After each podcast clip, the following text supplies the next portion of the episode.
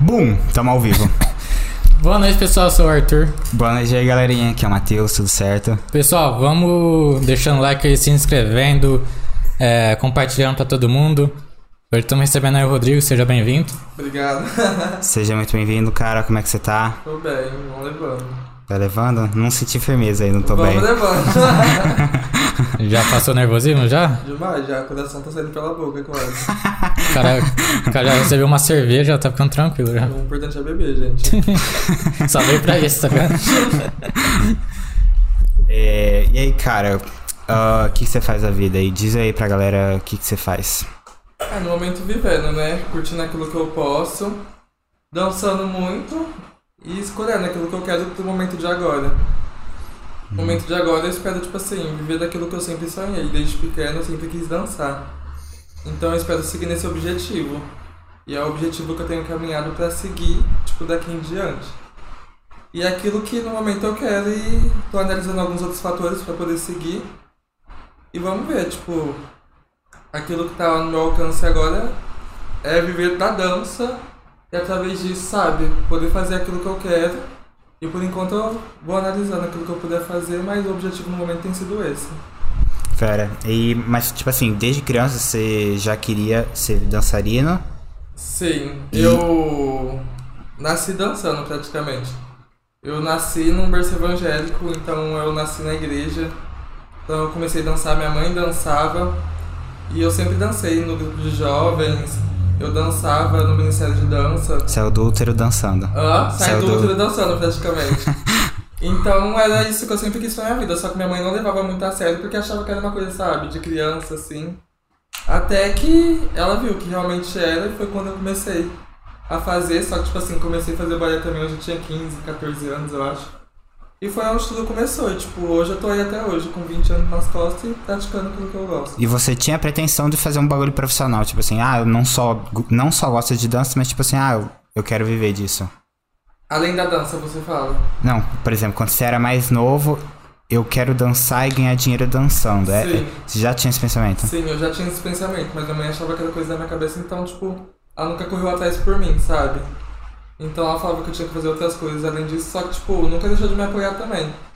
Mas hoje, tipo, eu ainda penso não como eu não pensava, eu ainda penso e meus objetivos, tipo, é mudar pra São Paulo pra viver disso ainda hoje, porque em Ribeirão, tipo, é muito difícil, né, viver da arte hoje em dia. É, tanto pra músico, tanto pra bailarino, pra qualquer coisa. Tipo, pra quem vive da arte é muito difícil. Mas os objetivos têm sido esse, viver profissionalmente da dança. E continuar com a dança até onde eu puder chegar. Eu acho da hora pra caralho, mano. Aquele pessoal que, tipo, desde criança já sabe o que quer fazer e, tipo, já tem um bagulho que ama pra caralho, mano. Sim, e continua através E disso. né? continua, e tipo, continua fazendo. Porque eu, mano, eu tava com 18 anos, saí da, da, da escola e falei, mano, o que, que eu vou fazer, tá ligado? Eu não fazia ideia. Não fazia ideia mesmo. Não faço até hoje. Qual que é o, o país que tem mais incentivo de dança, assim? Mano. Eu sinceramente não sei. Porque a dança tem suas modalidades, né? Então através da dança tem vários países. Muitos Sim. países. Mas agora se tivesse um, pra, um país pra mim poder ir, pra mim morar e viver da dança, é, o meu sonho sempre foi Nova York. Uhum. Lá eles valorizam, né? Então se fosse pra mim escolher um lugar pra mim poder ir, seria esse. Sim. Mas, É. tipo, tem vários, entendeu? Depende da modalidade. Então, dependendo da modalidade, cada país tem um que, tipo, se adequaria. Se adequaria. Ai, Isso aí. É isso aí é mesmo. isso aí, gente. É. É porque no Brasil acho que a dança em si é valorizada mais por vocês que são da dança, né? Sim. É, falta. Acho que falta muita. Como pode ser falar? Pessoal, tanto na política, outros, outros lugares também, todo mundo. Incentivar mais, né? Sim. Ter programas de. São poucas escolas também que incentivam, né? Muito, muito, muito, muito. Tem escolas que é profissionais que, tipo, não dá 1% no valor dos bailarinos. Hum, Então, tipo assim, tem muitas escolas que abrir escola e dar aula é fácil, mas incentivar são poucas, entende? sim. Então, e tipo assim, também não adianta, tipo assim, você viver pelo professor, sabe? Porque isso vem de você, tem que vir de Uhum. você, você tem que correr atrás, você tem que batalhar por isso. Porque Sim. se você ficar mofado no sofá, ninguém vai bater na sua porta e falar, vamos treinar. Então, se você não for atrás, nada adianta. Sim. E você já pensou em desistir já? Já, várias vezes. Fazer. Quem nunca, né? Mas eu já pensei várias vezes. Assim como eu penso até hoje, porque, tipo assim, ter um menino de 20 anos viver só da dança, tipo, num país que não é valorizado, é muito difícil. Então, eu preciso de trabalhar, tipo, sabe, várias coisas, vários fatores que, tipo, me incomoda. Porque, tipo assim, é difícil, né? Uhum. Então, viver só da dança hoje. Então, sim, já pensei em desistir por questão de trabalho, questão de faculdade. Porque todo mundo tem aquele certo medo, né? E se não dar certo lá na frente? É, Eu vou viver do quê? Porque até minha faculdade eu parei por causa da dança. caramba. Mas eu carrego isso comigo. E se dar merda lá na frente, eu vou viver do quê? Ah, pelo menos A você... mãe vai ser a primeira a virar e falar, Mas é aquilo que eu penso. Eu prefiro, tipo assim, ter continuado e vir até onde dava, do que me arrepender lá na frente por não ter tentado, entendeu? Uhum. Então eu prefiro, tipo, continuar batalhando e chegar onde eu quero chegar do que chegar lá na frente e pensar Sim. em viver arrependido de uma coisa que eu poderia ter feito e não fiz. É, pelo menos você foi até o final, porque, por exemplo, é, eu costumo falar aqui no podcast, eu não gosto muito da palavra tentou. Porque, mano, ou você conseguiu ou não conseguiu, né? Mas Sim. se você chegar até o final e não deu certo, pelo menos você vai falar, eu fiz o máximo que eu pude ali e tal. Exatamente, mas pelo menos eu tentei, É, né? é, nesse caso é uma palavra que se encaixa, mas, por exemplo, imagina você com 40 anos você fala, putz, eu não quis continuar com o meu sonho. Entendeu? E tava, e tá infeliz, tá ligado? Seria muito difícil. E não só como eu, como várias amigas minhas, colegas meus também, da dança, que pensam assim como eu. Mas também já vi vários desistir no meio do caminho Hum. e isso me dói, sabe? Por causa que cada pessoa dança de um jeito diferente, né? Não é nem a questão do dançar, mas a questão do, do tocar. Porque quando a gente dança, a gente só não dança, a gente toca o próximo. Uhum. Então, tipo, é difícil, é difícil. Porque quando uma pessoa, pra mim, desiste da dança, é como se ela também morresse. Uhum. Porque ela não tá perdendo só, tipo, a paixão pela dança. Mas toda essa maneira, essa paixão de tocar o próximo, entendeu? Sim. Isso é difícil pra mim. Pelo menos eu me incomodo quando alguém sai do balé ou alguém para, tipo, com uma arte que gosta muito. Porque é um sonho, cara. É um sonho. E é aquilo, nosso cemitério tá cheio de sonho não realizado. Então, Uhum. tipo, espero que os meus que estão próximos a mim não parem também. Isso aí, com certeza. Tem a frase de um filme que eu gosto pra caramba, ah, que é a medicina, advocacia são, por exemplo, empregos com muita importância e necessários para manter uma sociedade. Mas poesia, arte é o porquê que a gente vive. É o foco, né? Porque cada um tem a sua maneira de se expressar. Cada um tem a sua arte. A arte não é só pintar, a arte não é só dançar. Mas a arte também a maneira de você falar. Aquilo que eu tava te falando. É, não é porque é um médico que não vai tocar. Vai tocar, mas é um jeito diferente, entendeu? De uma pessoa que vive da arte diferentemente. Porque a arte é como você fala, a arte é como você se expressa. Então é a maneira como você toca o braço, o próximo. Então, tipo, a arte tem vários, sabe, critérios. Então basta você saber viver da arte e daquilo que você quer tocar, daquilo que você quer aprender. Porque, tipo, o corpo é arte, entendeu? A forma como você faz é arte. Então é questão de você saber tocar da maneira que você quer passar aquilo que você sente, entendeu? Então pra mim, arte é isso. Aquilo que você passa através daquilo que você está sentindo. Uhum. Isso é uma definição da hora de arte. Nunca tinha escutado dessa forma. É... E faz quanto tempo que você tá treinando? É desde os 15 anos que você começou a treinar? Desde os 15 anos. E qual modalidade de dança você faz?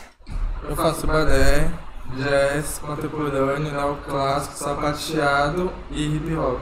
Tem algum que você não faz? Olha, eu não sou muito chegado no sapateado. Sapateado é uma coisa que não entra no meu pé, é um inferno. Gente, eu não falo que eu odeio porque eu não Opa. odeio. Odiar é uma palavra muito forte, só que, tipo assim, é o que eu mais falta. Eu, tipo, se eu, pu- se eu pudesse, se eu pudesse não fazer, eu não fazeria.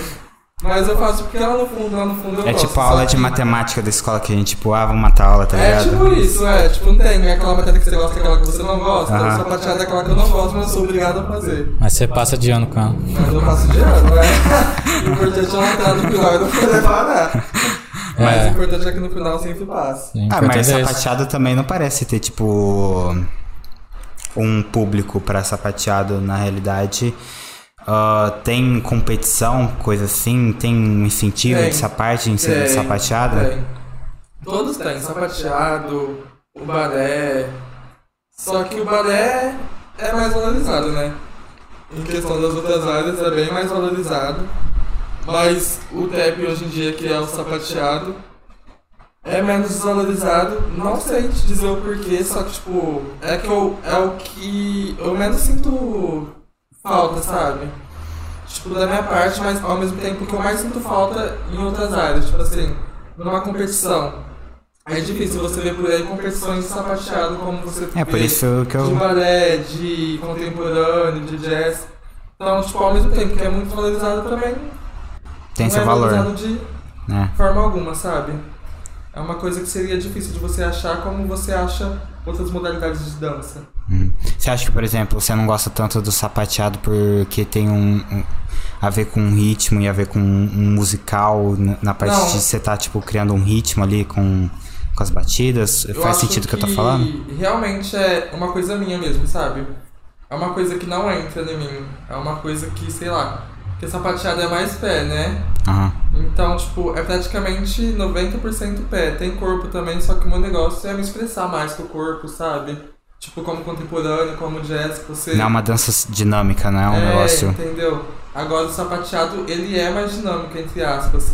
Porque ele é uma coisa que, tipo assim, tem, às vezes tem uma coreografia de sapateado que você não pode mover o corpo. De uma forma que você poderia mexer e mover ele numa de jazz ou numa de contemporâneo, entende? Então é uma coisa diferente, querendo ou não. E é uma coisa que realmente é de mim. Eu não me dou bem com sapateado.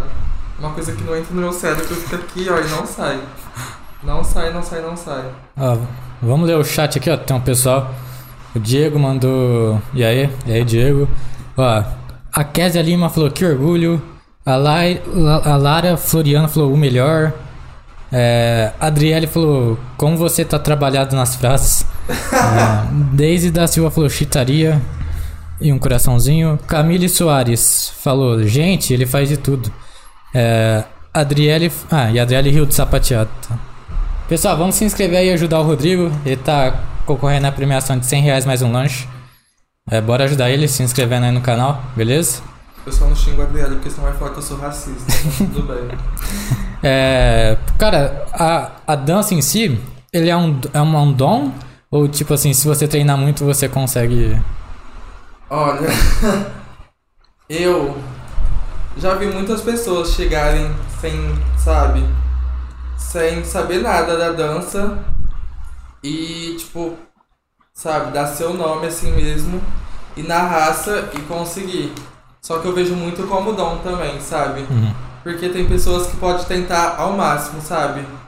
Fazer aquilo que uma pessoa dança, aquilo que uma pessoa nasceu dançando, sabe? E não adianta. É como pintura, tipo assim.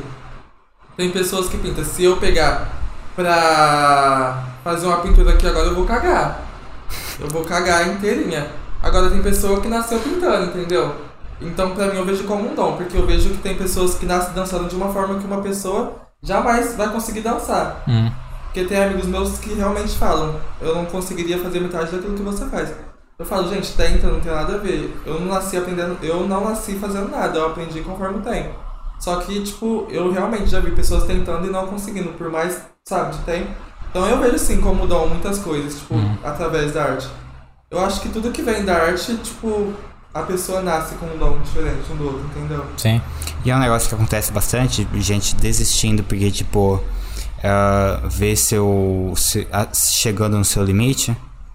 Olha, já aconteceu, já vi acontecendo, mas também não. A maioria, tipo. Do término em relação à dança, as pessoas hoje em dia são mais por causa de emprego mesmo, ou porque. questão de pais, porque pais não aceitam, entendeu? Tipo, ah, dança não vai te dar futuro, vai fazer uma faculdade.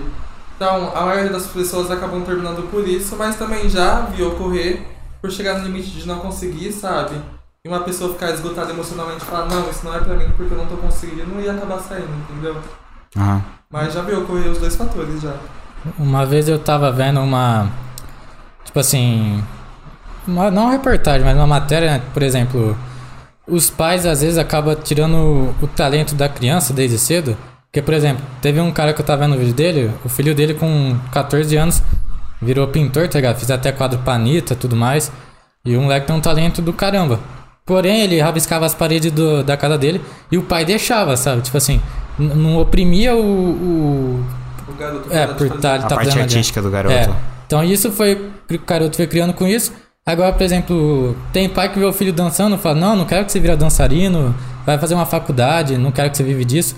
Isso aí dissimula um pouco o dom da pessoa também, né? O talento e tal. Tipo, que bota na cabeça que não é pra fazer aquilo, né? Já me ocorreu também, é, não com a minha mãe, mas sim com meu pai. Porque eu realmente, desde criança, sempre dancei e meu pai não gostava Hum. muito. É, então já me ocorreu, só que eu acho que quando uma pessoa tem um objetivo e tem um sonho, ela vai correr atrás. Mas às vezes também não é nem por sonho, né? Uhum. Porque eu já vi muita gente desistindo de sonho, mas sim o amor. Porque por mais que se eu parar, tipo, um dia com a dança, é, profissionalmente, ao mesmo tempo que eu parar, eu também não vou parar, porque é uma coisa que eu amo, é uma paixão minha, então eu continuaria dançando ao mesmo tempo. Então se fosse pra mim prestar um campeonato, eu prestaria, se fosse, sabe? Mas em questão de treino, profissionalmente, talvez lá na frente pode ser que eu pare, não sei o dia de amanhã. Uhum. Mas eu acho que quando o amor fala mais alto, tipo, não adianta. Porque se fosse assim, eu teria parado lá quando eu era criança, entendeu? Sim. Porque realmente, já teve várias coisas que já me ocorreu que, se fosse, sabe, Hum. testar por isso, eu já não estaria dançando. É. Sim, ó. Eu acho que a Rafaela apagou as mensagens daqui, mas É porque ela é suja. ela tá ficou brava que eu não li, mas ela. Mas eu li, viu, Rafaela? Eu, eu ia esperar o momento certo pra falar. A Rafaela falou que te ama muito. É. Que, vo- que você é foda também. E o Johnny Kleber falou que você roubou o boné dele. e a Jéssica. A Jéssica Bento falou, fala pra ele que a inspiração dele foi eu. Rafinha, te amo. O Johnny, você é sujo, pôde.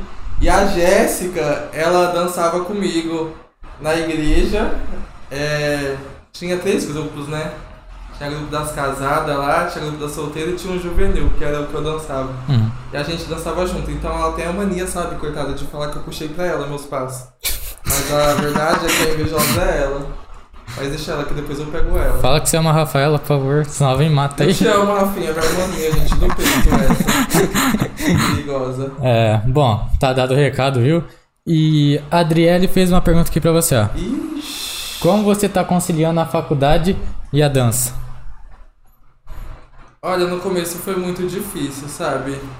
É, juntar os dois. Mas, tipo, conforme eu fui me acostumando, foi encaixando. Mas aí depois chegou um ponto que, tipo, sabe, pra mim foi ficando desgastante e eu acabei saindo. Mas não pelo fato, sabe, tipo assim, de ficar sobrecarregado pra mim. Foi em questão de dinheiro também, muita coisa tava acontecendo na minha vida, tipo, de uma hora pra outra. Coisas estavam acontecendo na minha família, então, então optei por parar com a faculdade. Mas, tipo, nada que interferisse na dança também, porque se Uhum. interferisse eu realmente largaria como eu larguei por causa da dança. Mas foi, tipo assim, se eu falar que foi realmente só por causa da dança, eu estaria mentindo. Então, tipo, teve coisas também de família que eu parei de fazer por causa Sim. disso. Só que com a faculdade eu ainda pretendo voltar. Não sei se eu volto esse ano, se eu volto ano que vem. Mas eu ainda assim pretendo voltar, só não sei quando. Mas, tipo, questão da dança da faculdade, eu ainda vou na dança, mil vezes na dança.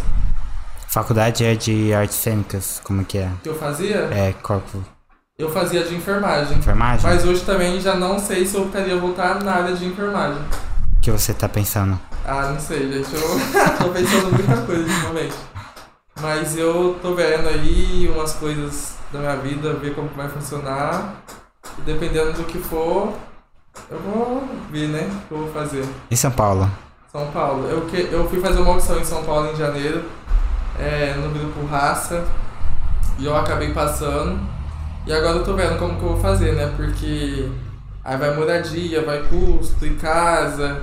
Aí tem uma amiga minha, a Duda, inclusive beijo, Duda. E a gente tá vendo o que, que nós vai fazer, se a gente realmente vai, se a gente não vai. E eu tô aí, buscando. Seria remunerado nesse grupo? como Pra você assim? ganhar dinheiro no. Sim, então, é, eu ainda tô esperando uma resposta, sabe? Por causa que a, a audição que lá funciona assim, eles têm uma companhia de dança. E nessa companhia de dança funciona assim. É, ou eu, eu poderia ganhar e entrar na companhia, na bolsa da companhia. Na, na companhia eu ganharia dinheiro pra estar dançando, competindo. E no outro só na escola mesmo. Poderia talvez competir, porque eu não sei como que funciona lá. Pelos que, pelo que eles falaram, provavelmente sim. Só que, tipo assim, aí eu já não estaria ganhando dinheiro, sim só ensaiando com eles e competindo, entendeu? Aí eu não faria parte da companhia, apenas da escola. Então eu tô esperando isso ainda, que é o que tá me segurando. Mas dependendo da resposta, eu quero sim ir pra São Paulo. Mas mesmo se caso eu não passar, eu ainda penso em ir pra São Paulo, sabe? Dançar lá. Passando na companhia ou não, eu gostaria sim de ir. Então esse tem sido minha meta agora no momento. Hum. Que é uma cidade que eu realmente me apaixonei. Eu fui lá, fiquei uma semana e eu me apaixonei, me apaixonei. Eu sempre gostei das coisas agitadas, sabe? E lá é uma coisa que, nossa, um e sai de lá, um e sai daqui. E é metrô cheio, então eu sempre gostei, sabe? Dessa muvuca assim. Sempre tem alguma coisa rolando em qualquer sempre tipo. tá alguma coisa rolando. Lá eu fui na- no centro de noite, o centro de lá não é igual daqui, sabe? Tipo, lá tem festa no centro de noite, os bares, tipo, lá não fecha o centro aqui de Ribeirão. Aham. Lá em São Paulo fica tudo aberto. Tem muita coisa 24 Lá, horas, tipo, é. tinha três ruas assim. Uma rua era a tipo rua do, do hip hop. É, povos tudo dançando hip hop, os barzinhos abertos, sabe? Na outra, é, colocado no grupo de pagode no meio da, do centro, os povos tudo lá dançando. E na outra era tipo de um bar de funk. Então lá tem muita coisa assim, sabe? Coisas que me fazem impressionado. E eu gostei muito, a Avenida Paulista de lá, tipo, perfeito pra mim, eu amei lá. Tipo, é um lugar que eu super moraria, sabe? Ficaria tranquilo. Mas faz muito sentido, mano. Em Ribeirão Preto, tipo assim, não tem muita competitividade, tá ligado? Tipo, você não não tem nada, Tem né? nada, é, Ribeirão não não tem. tem nada. Se eu pudesse, eu ia embora daqui agora. Meu aluno. Não tem nada em Ribeirão. Nem pra ir, São Pa- pra ir pra São Paulo, né? Tipo assim, só pra sair de Ribeirão já, você já é, sai. Só começo de lá pra outros lugares. Mas eu moraria assim, lá é uma cidade que eu me apaixonei, me apaixonei, me apaixonei. Por pouco tempo que eu fiquei lá também, fui chamado pra dançar na escola de samba, no Acadêmico dos Atucuruvi. Inclusive, se tudo der certo, eu viajo amanhã pra lá de novo, pra mim ir lá ensaiar. E tá fluindo, entendeu? Aí eu tô vendo, tipo... Se tudo der certo, você não sabe se amanhã você vai viajar? É. Vamos ver como que vai funcionar. Você vai aparecer na Globo lá depois? Oi? Você vai aparecer na Globo lá no, nos desfiles? É, no desfile da escola de samba. Caraca, top. Aí eu tô vendo, dependendo de como for, eu quero ir sim. Aí eu ensaiei lá já, ensaiei semana retrasada, que é é quando eu tava em São Paulo agora. Eu fui chamado, aproveitei que eu tava lá, já acabei indo pra lá no ensaio. E agora eu tenho que voltar lá, dia 27, que no caso é amanhã, né? Dia 4 e dia 27 do mês que vem já é o carnaval lá. Hum. Aí eu teria que ir lá ensaiar pra poder passar da meu clube. E é o universo te chamando, tá ligado? Tipo assim, já fica por lá. Entendeu? É uma coisa muito louca, o universo se conspira como deve ser. E espero que seja daí pra mais, entende? Tá tudo picando pra acontecer, vamos ver. O coração tá doendo, se deixar todo mundo, mas é sobre isso, né? A, a Daisy da Silva falou: Rodrigo, me dá valor como amiga, que eu estou aqui na Espanha já são meia-noite e vinte da madrugada. E eu estou te vendo, te amo. Também te amo, Chitaders na área. A Rafinha. A Rafinha. Calma. É mulher ou homem? Rafinha É, GC. é mulher. Ah, tá. Que a Rafinha pode ser de tipo Rafael ou Rafael, né? É Ah, Eu não tava conseguindo ver a foto. Ela falou assim pra você parar de falar da, ci- da cidade dela assim. Ribeirão, eu acho, né? Você tá falando mal. Ai, Rafa, fala que nós vai junto pra São Paulo. De E- lá quando vai humilhar os pobres. Dá um oi pra Yara também. E a Yara, mãe dele. E a do quê? É, mãe dele. Yara Gonçalves Dross. Sua mãe? Não, é. Minha mãe, Yara Gonçalves Cardoso Dross. Sua mãe? Isso. Oxê. É, puxa o microfone um pouco mais pra perto. Tem uma pergunta aqui pra você, ó, da Adriele. E de todas as modalidades que você faz, seu foco mesmo é, é o Contemps?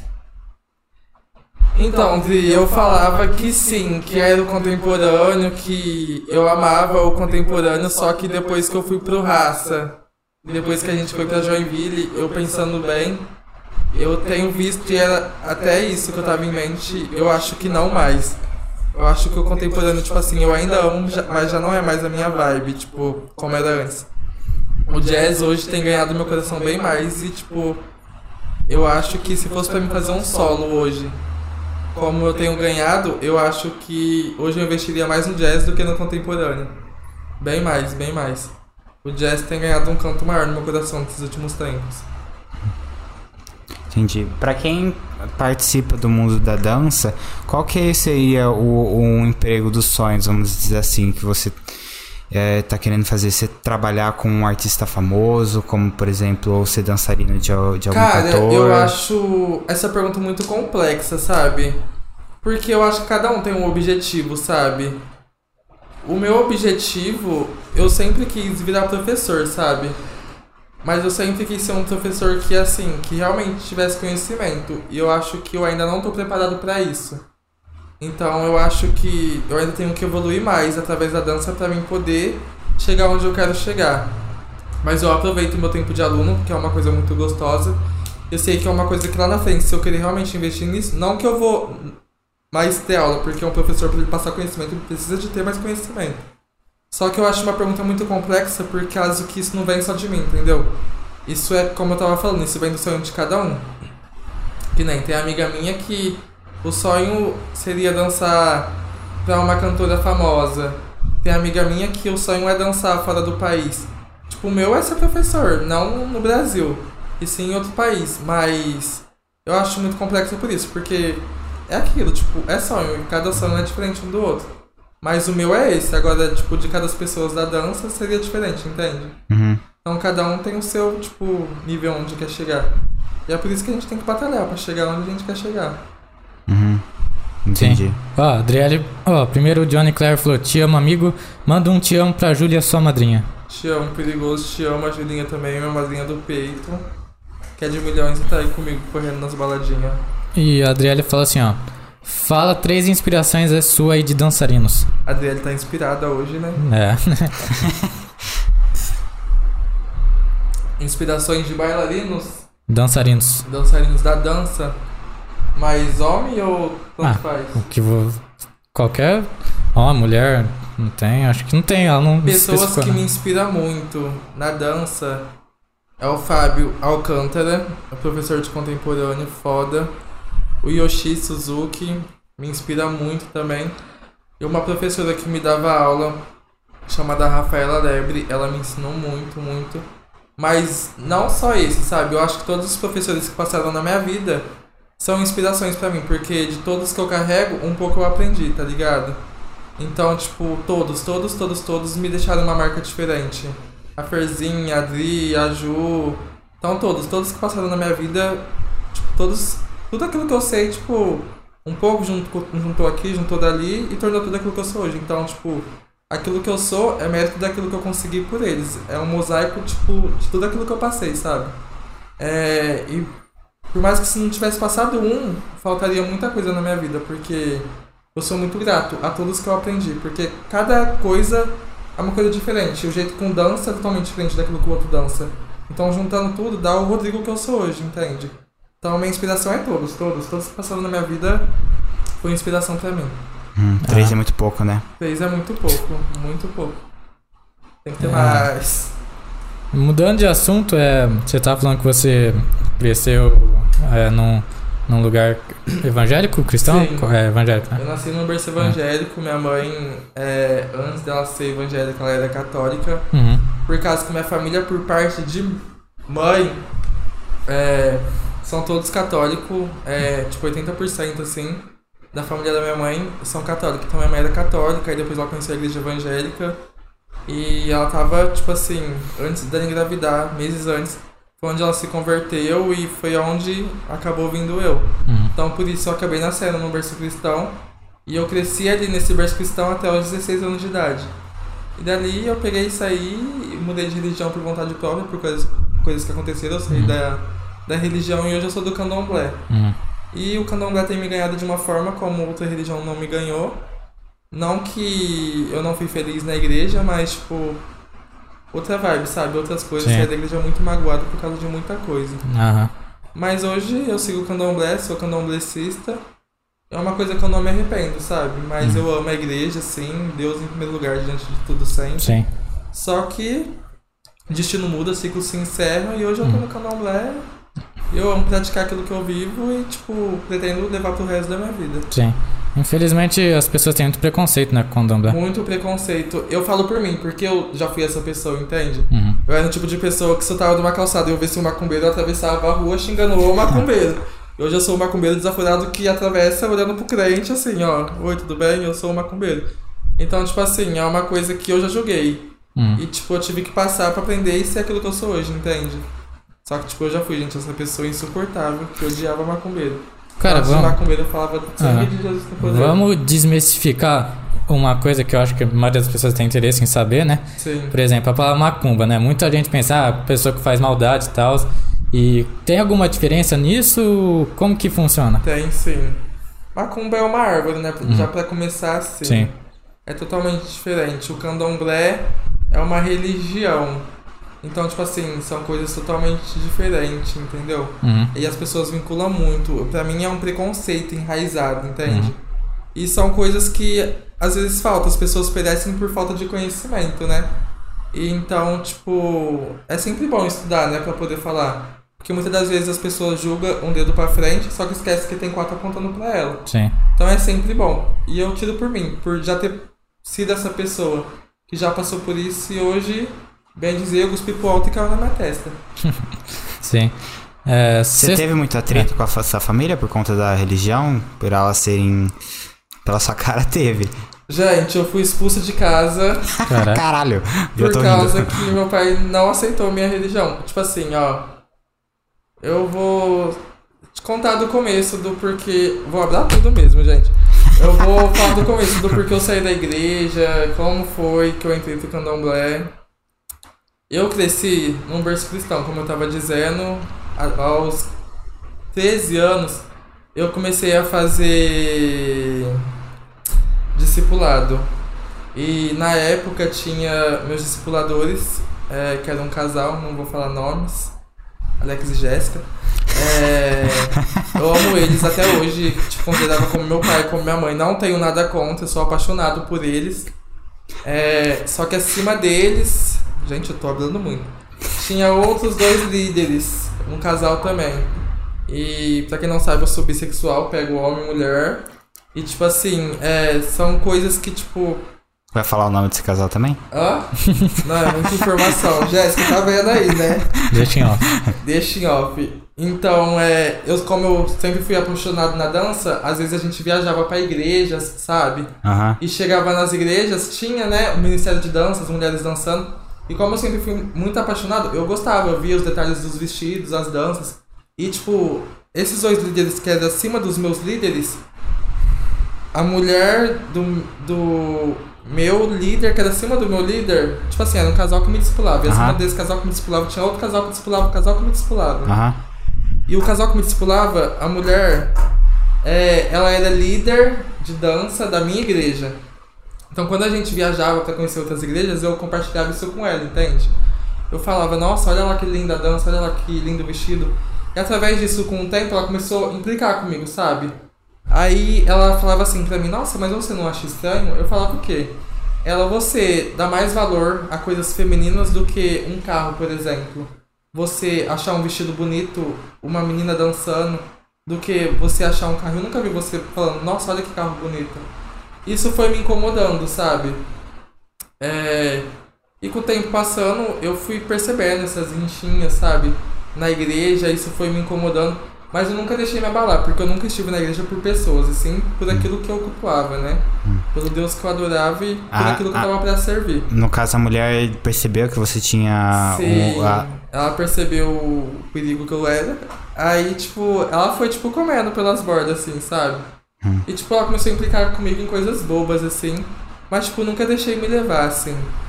E foi indo. Até que um tempo, eu descobri que... Gente, é muito forte. Esse líder... Eita, que eu o, vou líder, o líder primeiro ou o líder segundo? Segundo.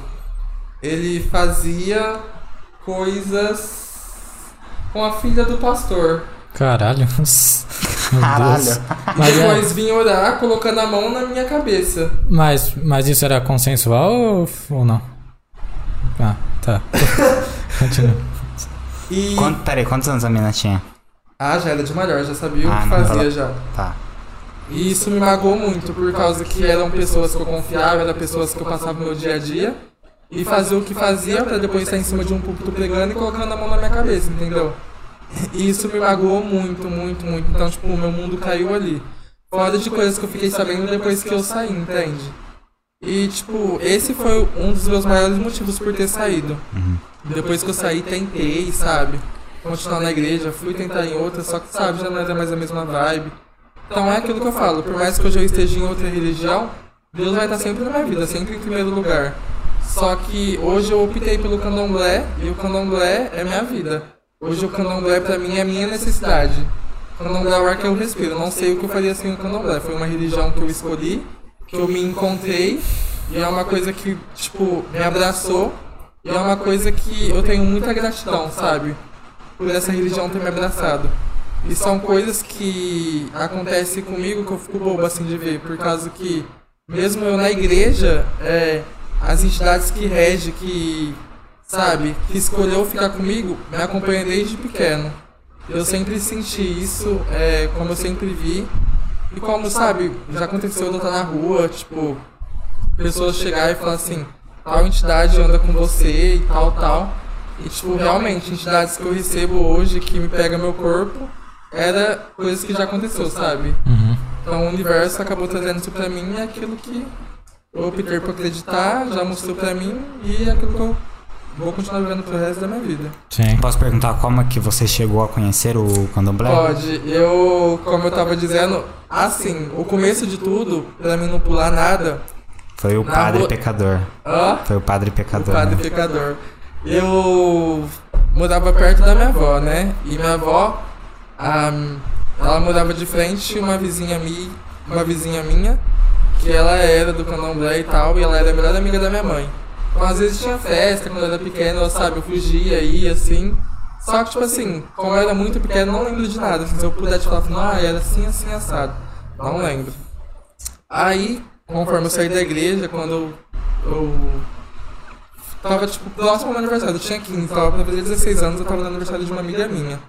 E tinha um amigo meu que era do candomblé e ele tava lá com a gente.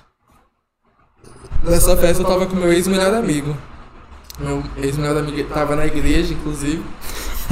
Eu já tava afastado Abandonou, já. abandonou a religião e amigo. É.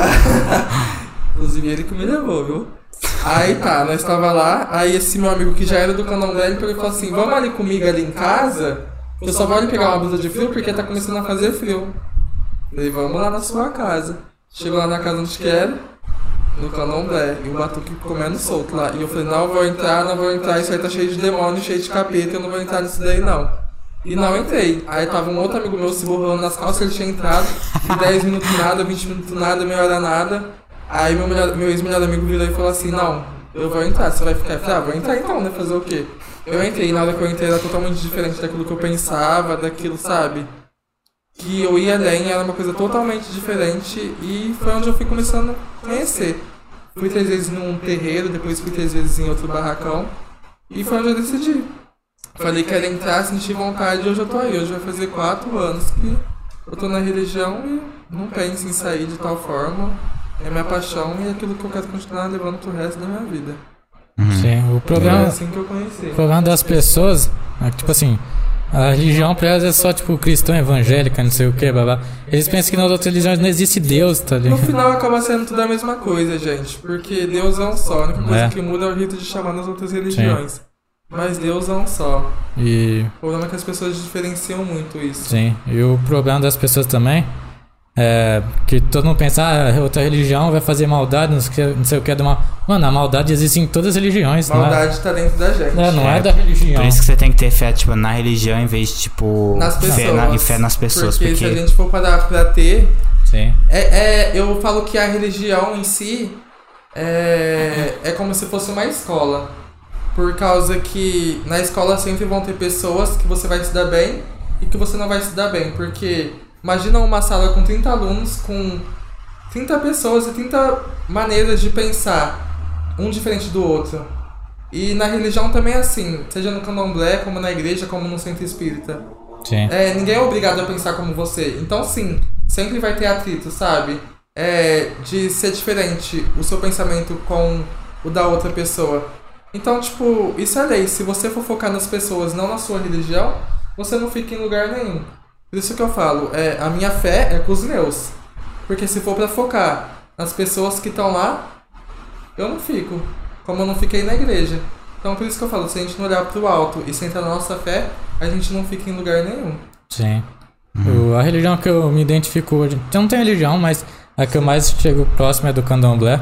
Porque eu, eu, gosto, eu gosto do, de ver sobre orixás, tudo. Tipo assim, eu me sinto bem Mas pesquisando. você já foi, já. não, já. não conheci ainda. Mas tipo assim, mas eu gosto, sabe, Então de. vamos, amigo, vamos que eu te levo. Vamos marcar um dia aí. É, e, e, por exemplo, tem uma prima minha que ela vai na igreja evangélica e tal. Aí em 2020 ela fez uma pergunta: ah, que religião você é? Falou: ah, eu sou. Sim, eu sou adepto ao candomblé. Ela falou: não, você não pode ser. Eu quero saber a sua religião. Eu falei: não, eu sou adepto. Ela falou: não, mas não, é, você não pode ser. Eu falei: por que não? Qual que é o preconceito, né? É muito. Ela falou que você não podia ser adepto ao candomblé. É, falou que eu tinha que pegar uma. Tipo, ter uma religião que seja, tipo. Que De Deus. Ela falou: mano, olha o preconceito das pessoas, mano. Meu Deus. É uns bagulho nada a ver, mano. Tipo. A pessoa nem sabe o que significa É? religião, tá ligado? Ela, tipo, ela não tem ideia do que acontece lá dentro, Julga. ela não tem ideia do que, que as pessoas por causa acreditam, tá daquilo que ligado? ouviu do próximo, de uma pessoa intolerante religiosa que acaba passando coisa que também não sabe o outro acaba acreditando por nunca ter visto. Mas Sim. é foda esse tipo de pessoa, gente. É É. muito foda. Você nunca se igualou a nenhuma religião ou você é de alguma religião? Cara, eu não sou uma pessoa de fé, mano. Para de falar essas merda e começa a ser uma pessoa de fé, mano. Uai, o que que eu vou fazer, tá ligado? Vire uma Mentir, pessoa tá de ligado? fé, Eu sou uma mano. pessoa de fé, tá eu- deixa eu ligado? dar na cabeça dele. Mas, Mas tipo é- assim, eu basicamente não tenho religião, não é que eu não acredito, ou que eu acredito, é que, tipo assim, não. tá ligado? Não é questão de você mentir, não. Só, só, só, só, tem, só começa a ter mais fé. É bom ter fé. Mas como é que eu faço isso? Ah, eu sou coração, não posso também. tá. Cara, Caralho. fé move a gente. Cara, eu, eu Move conheço. a gente de uma forma Sim, inexplicável. é verdade. Não precisa Óbvio. acreditar em Deus, você precisa, pode ter só fé em si mesmo, É que, sabe? tipo, cê- não, fé em mim mesmo eu tenho, tá ligado? Tipo Ah, então assim, você tem fé, mano. Mas você acredita em Deus, tipo, ou não? Você. Não sei, tá ligado? Tipo assim, mano, eu vou te dar uma analogia que eu costumo falar pros outros. Tá ligado? Imagina que tem uma casa, mano, a luz apagada. Tem alguém lá? Essa pessoa tá dormindo, tá acordada, tipo assim, não sei, a luz tá apagada, tem alguém lá dentro da casa? Não sei, tá ligado? Mas você já procurou aí, em Não. algo? Ah, eu fui na igreja algumas vezes quando era mais novo e tal, mas, tipo, eu não gostava de, de ir, tipo, só ficava esperando acabar. Mas também nunca acreditou. Hum, é, não, basicamente não. Eu acho que é assim, eu acho que é sobre saber se entregar pra coisa, sabe? Porque é como se fosse uma amizade. Como eu vou me entregar pra você se você não tem confiança em mim? Então, tipo, a religião também é isso, sabe? É sobre sentir. É como se fosse um cuidado paterno. Como se você estivesse na barriga da sua mãe, tá ligado? Você não sabia o que estava acontecendo, mas você não deixava de sentir que tinha alguém ali, de que estava acontecendo alguma coisa ali. Então eu acho que às vezes a gente tem que se entregar, sabe? A gente tem que pagar pra ver essas coisas, a gente tem que ser desaforado. Porque a gente acredita naquilo que a gente sente. Porque se eu te dar um tapa na sua cara agora, você vai sentir, não vai? Então é a mesma coisa, se você não pagar pra ver, se você não for atrás, tipo assim, também não vai vir bater na sua porta, tá ligado? Só que a espiritualidade é isso. É você saber se mover. E eu te garanto, porque se você for procurar realmente com o coração aberto e você não sentir, É. você pode dar dois tapas na minha cara e um tiro no coração. O cara da casa lá que tá dentro da casa, você não vai sentir ele, pô. Mas Deus você consegue sentir, velho. Às vezes você sentiu Deus, mas você não vai lembrar disso. Entendeu? Mas como é que é sentir Deus, tá ligado? Cara, não Tipo tem assim, explicação. É uma coisa. Mas é, é que, por exemplo, a questão, vamos dizer assim, vamos me entregar, tá ligado? Aí, tipo assim, eu entro em qualquer que seja a religião, tipo, na igreja dessa religião, tipo assim, tá, eu resolvo me, me jogar. Agora, eu digo a mim mesmo que eu acredito, ou Cara, eu, eu, só acho. escuto, espero alguma coisa me tocar. Eu acho Como é que, que você, funcionaria isso, eu acho tá que se ligado? você. Vamos supor que ele se jogue numa religião agora. Eu acho que ele não vai acreditar porque, tipo assim, ele tá Minha mãe sendo. deve estar se contorcendo, Ele, ele ela, vai ser. conde- Ele vai ser. que ela não gosta que eu não tenho fé, Você tá vai ser conden... Você vai ser Tia, ele vai condensado. ter fé, nem se for pra ele ir pra igreja, ele vai ter fé Porque, agora. Tipo assim, ele, se ele se cair numa religião e falar assim, eu vou pra uma religião pra ter fé, Eu, eu acho legal você admitir que você não tem fé em alguma Sim, coisa. exatamente. Porque vai chegar num ponto da sua vida, você- se você mesmo vai sentir, falou, agora eu preciso procurar uma religião, alguma coisa. Eu acho que é, é, aí. questão de experiência, sabe? Às vezes pode ser nós, nós três da igreja. Às vezes a experiência que ele teve com Deus eu não tive. É. Tive uma outra. Às vezes a experiência que eu tive ele não teve, você teve. Assim como é no candomblé. Assim como é no candomblé. Às vezes a experiência que você teve eu não vou ter, mas ele vai ter, ou ele vai ter e eu não vou ter, entendeu? Assim como todas as outras religiões. É, a gente é desmembrado, a gente é diferenciado. Então, tipo assim, aquilo que eu vou viver, ele não vai viver. É outra coisa, sabe? É outra dimensão, é outro patamar. Então, às vezes, a forma que você sente não é a forma que eu vou sentir. Às vezes, a forma que eu sinto não é a forma que ele vai sentir. É que nem a gente tava falando sobre dom. Tem gente que tem dom de ouvir, tem gente que tem dom de ver. Então, ninguém tem um dom igual ao outro, sabe? Mesmo que se for igual, tem a sua forma maneira. Tipo assim, às vezes nós dois vê. Vamos supor, tem um espírito ali, nós dois vai ver. Só que eu não vou ver como você tá vendo. Entende? Então é questão de experiência, questão de cada um ver e diagnosticar como quer ou como o dom que tem, entende? Sim. Só que você não pode deixar de experimentar. Eu acho que independente de qualquer coisa, você não pode ficar nessa mesmice de, sabe, ficar sempre se colocando dentro de uma bolha. Ah, não, não vou sentir. Ah, não, acho que não é melhor pra mim. Ah, não, acho que eu vou ver sempre nisso. Porque se você não se jogar pro mundo, o mundo não vai se jogar pra você. Entende? Tipo, do que eu tô falando.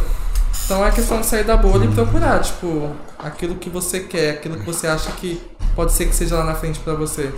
Porque é que nem eu tô te falando, eu nunca pensei em ser do candomblé. Julgava muito, falava que, tipo, pra mim era tudo mentira. Foi Como basicamente hoje- arrastá-lo pra dentro. É, como hoje eu tô de cabeça praticamente. Mas pra entende? mim, tá, é, tipo, pra mim é tudo bem a pessoa ser ateu, qualquer religião, tipo, de, Eu sa- respeito muito, É. sabe? Hoje eu aprendi a ter respeito, coisa que eu não tinha. Por exemplo, igual o pessoal fala, ah, satanismo e tal. Porém, cara, se a pessoa quer ser sat- é, satanista, seja, pô, não tem nada a ver com isso, tá ligado? Deixa eu mexer com o diabo, né? É, deixa a pessoa lá, tipo, mexendo, sabe? Tipo, desde que não queira, Deixa. desde que não queira me encher o saco pra me entrar Deixa eu mexer com o diabo. É. Deixa que o e, diabo não vai na e- e do tudo mais, eu respeito qualquer religião, entendeu? Tem que ter o respeito entre todas as pessoas, sabe? Respeito é a base de tudo, Sim. né? Se a gente não tiver respeito, o respeito primeiro tem que vir da gente. Se a gente não respeita nós mesmos, não tem como a gente respeitar o próximo. Sabe como que eu cheguei a curtir o candomblé? Por conta da música do rap. Boa Noite Xangô. Eu acho que eu nunca ouvi. Eu, é 2013, 14 essa música. Aí essa música me tocou. Sabe um pedaço dela? Noite chegou, uma estrela caiu no mar. Boa noite, Xangô, anjo de Emanjá. Ele Hum. mostra o dom dele, do canto dele. não, mas eu nunca ouvi, não. Depois eu te passo a escutar. Ele canta falando, né?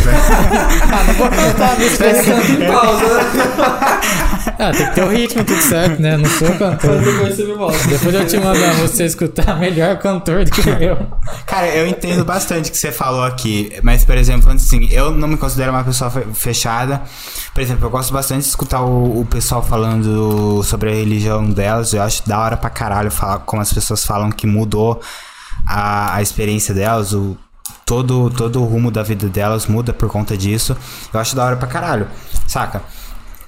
É, é só, tipo, ao mesmo tempo, tá, beleza, eu não, tô- eu não sou fechado, mas como é que eu posso ser aberto, tá ligado? Mas como assim, tipo...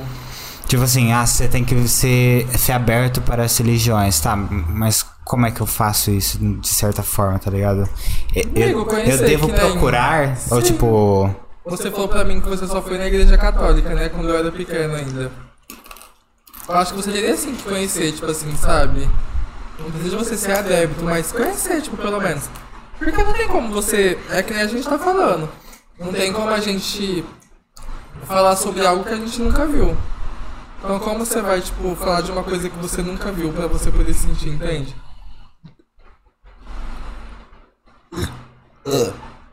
Então, tipo, não tem como. Então acho que sim, você deveria sim ir conhecer, sabe?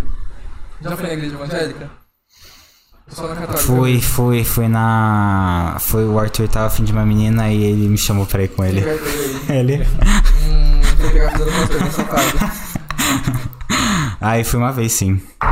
Que igreja que vocês foram? Ah, não leva o nome não. Pior que A gente não lembra, não. Assembleia do. Como que era? Eu não lembro, É, mano. Batista, eu não faço assim, nome. É Assembleia Batista Batista, tá ligado? Era tipo ba- Batista alguma coisa e tal. Adventista Batista, um É aqui negócio. assim. perto, tá ligado? Era Adventista Batista um negócio assim? Não igreja, sei. igreja Adventista era alguma coisa assim. Eu era da missionária. Fui 16 anos da missionária. Aí depois Não que foi uma experiência ruim. Mas também não foi, tipo, nada especial. coisa que te tocou, tipo. É. Foi o dia do testemunho das pessoas. Ah, não, é. Apesar que o testemunho é bem impactante, assim.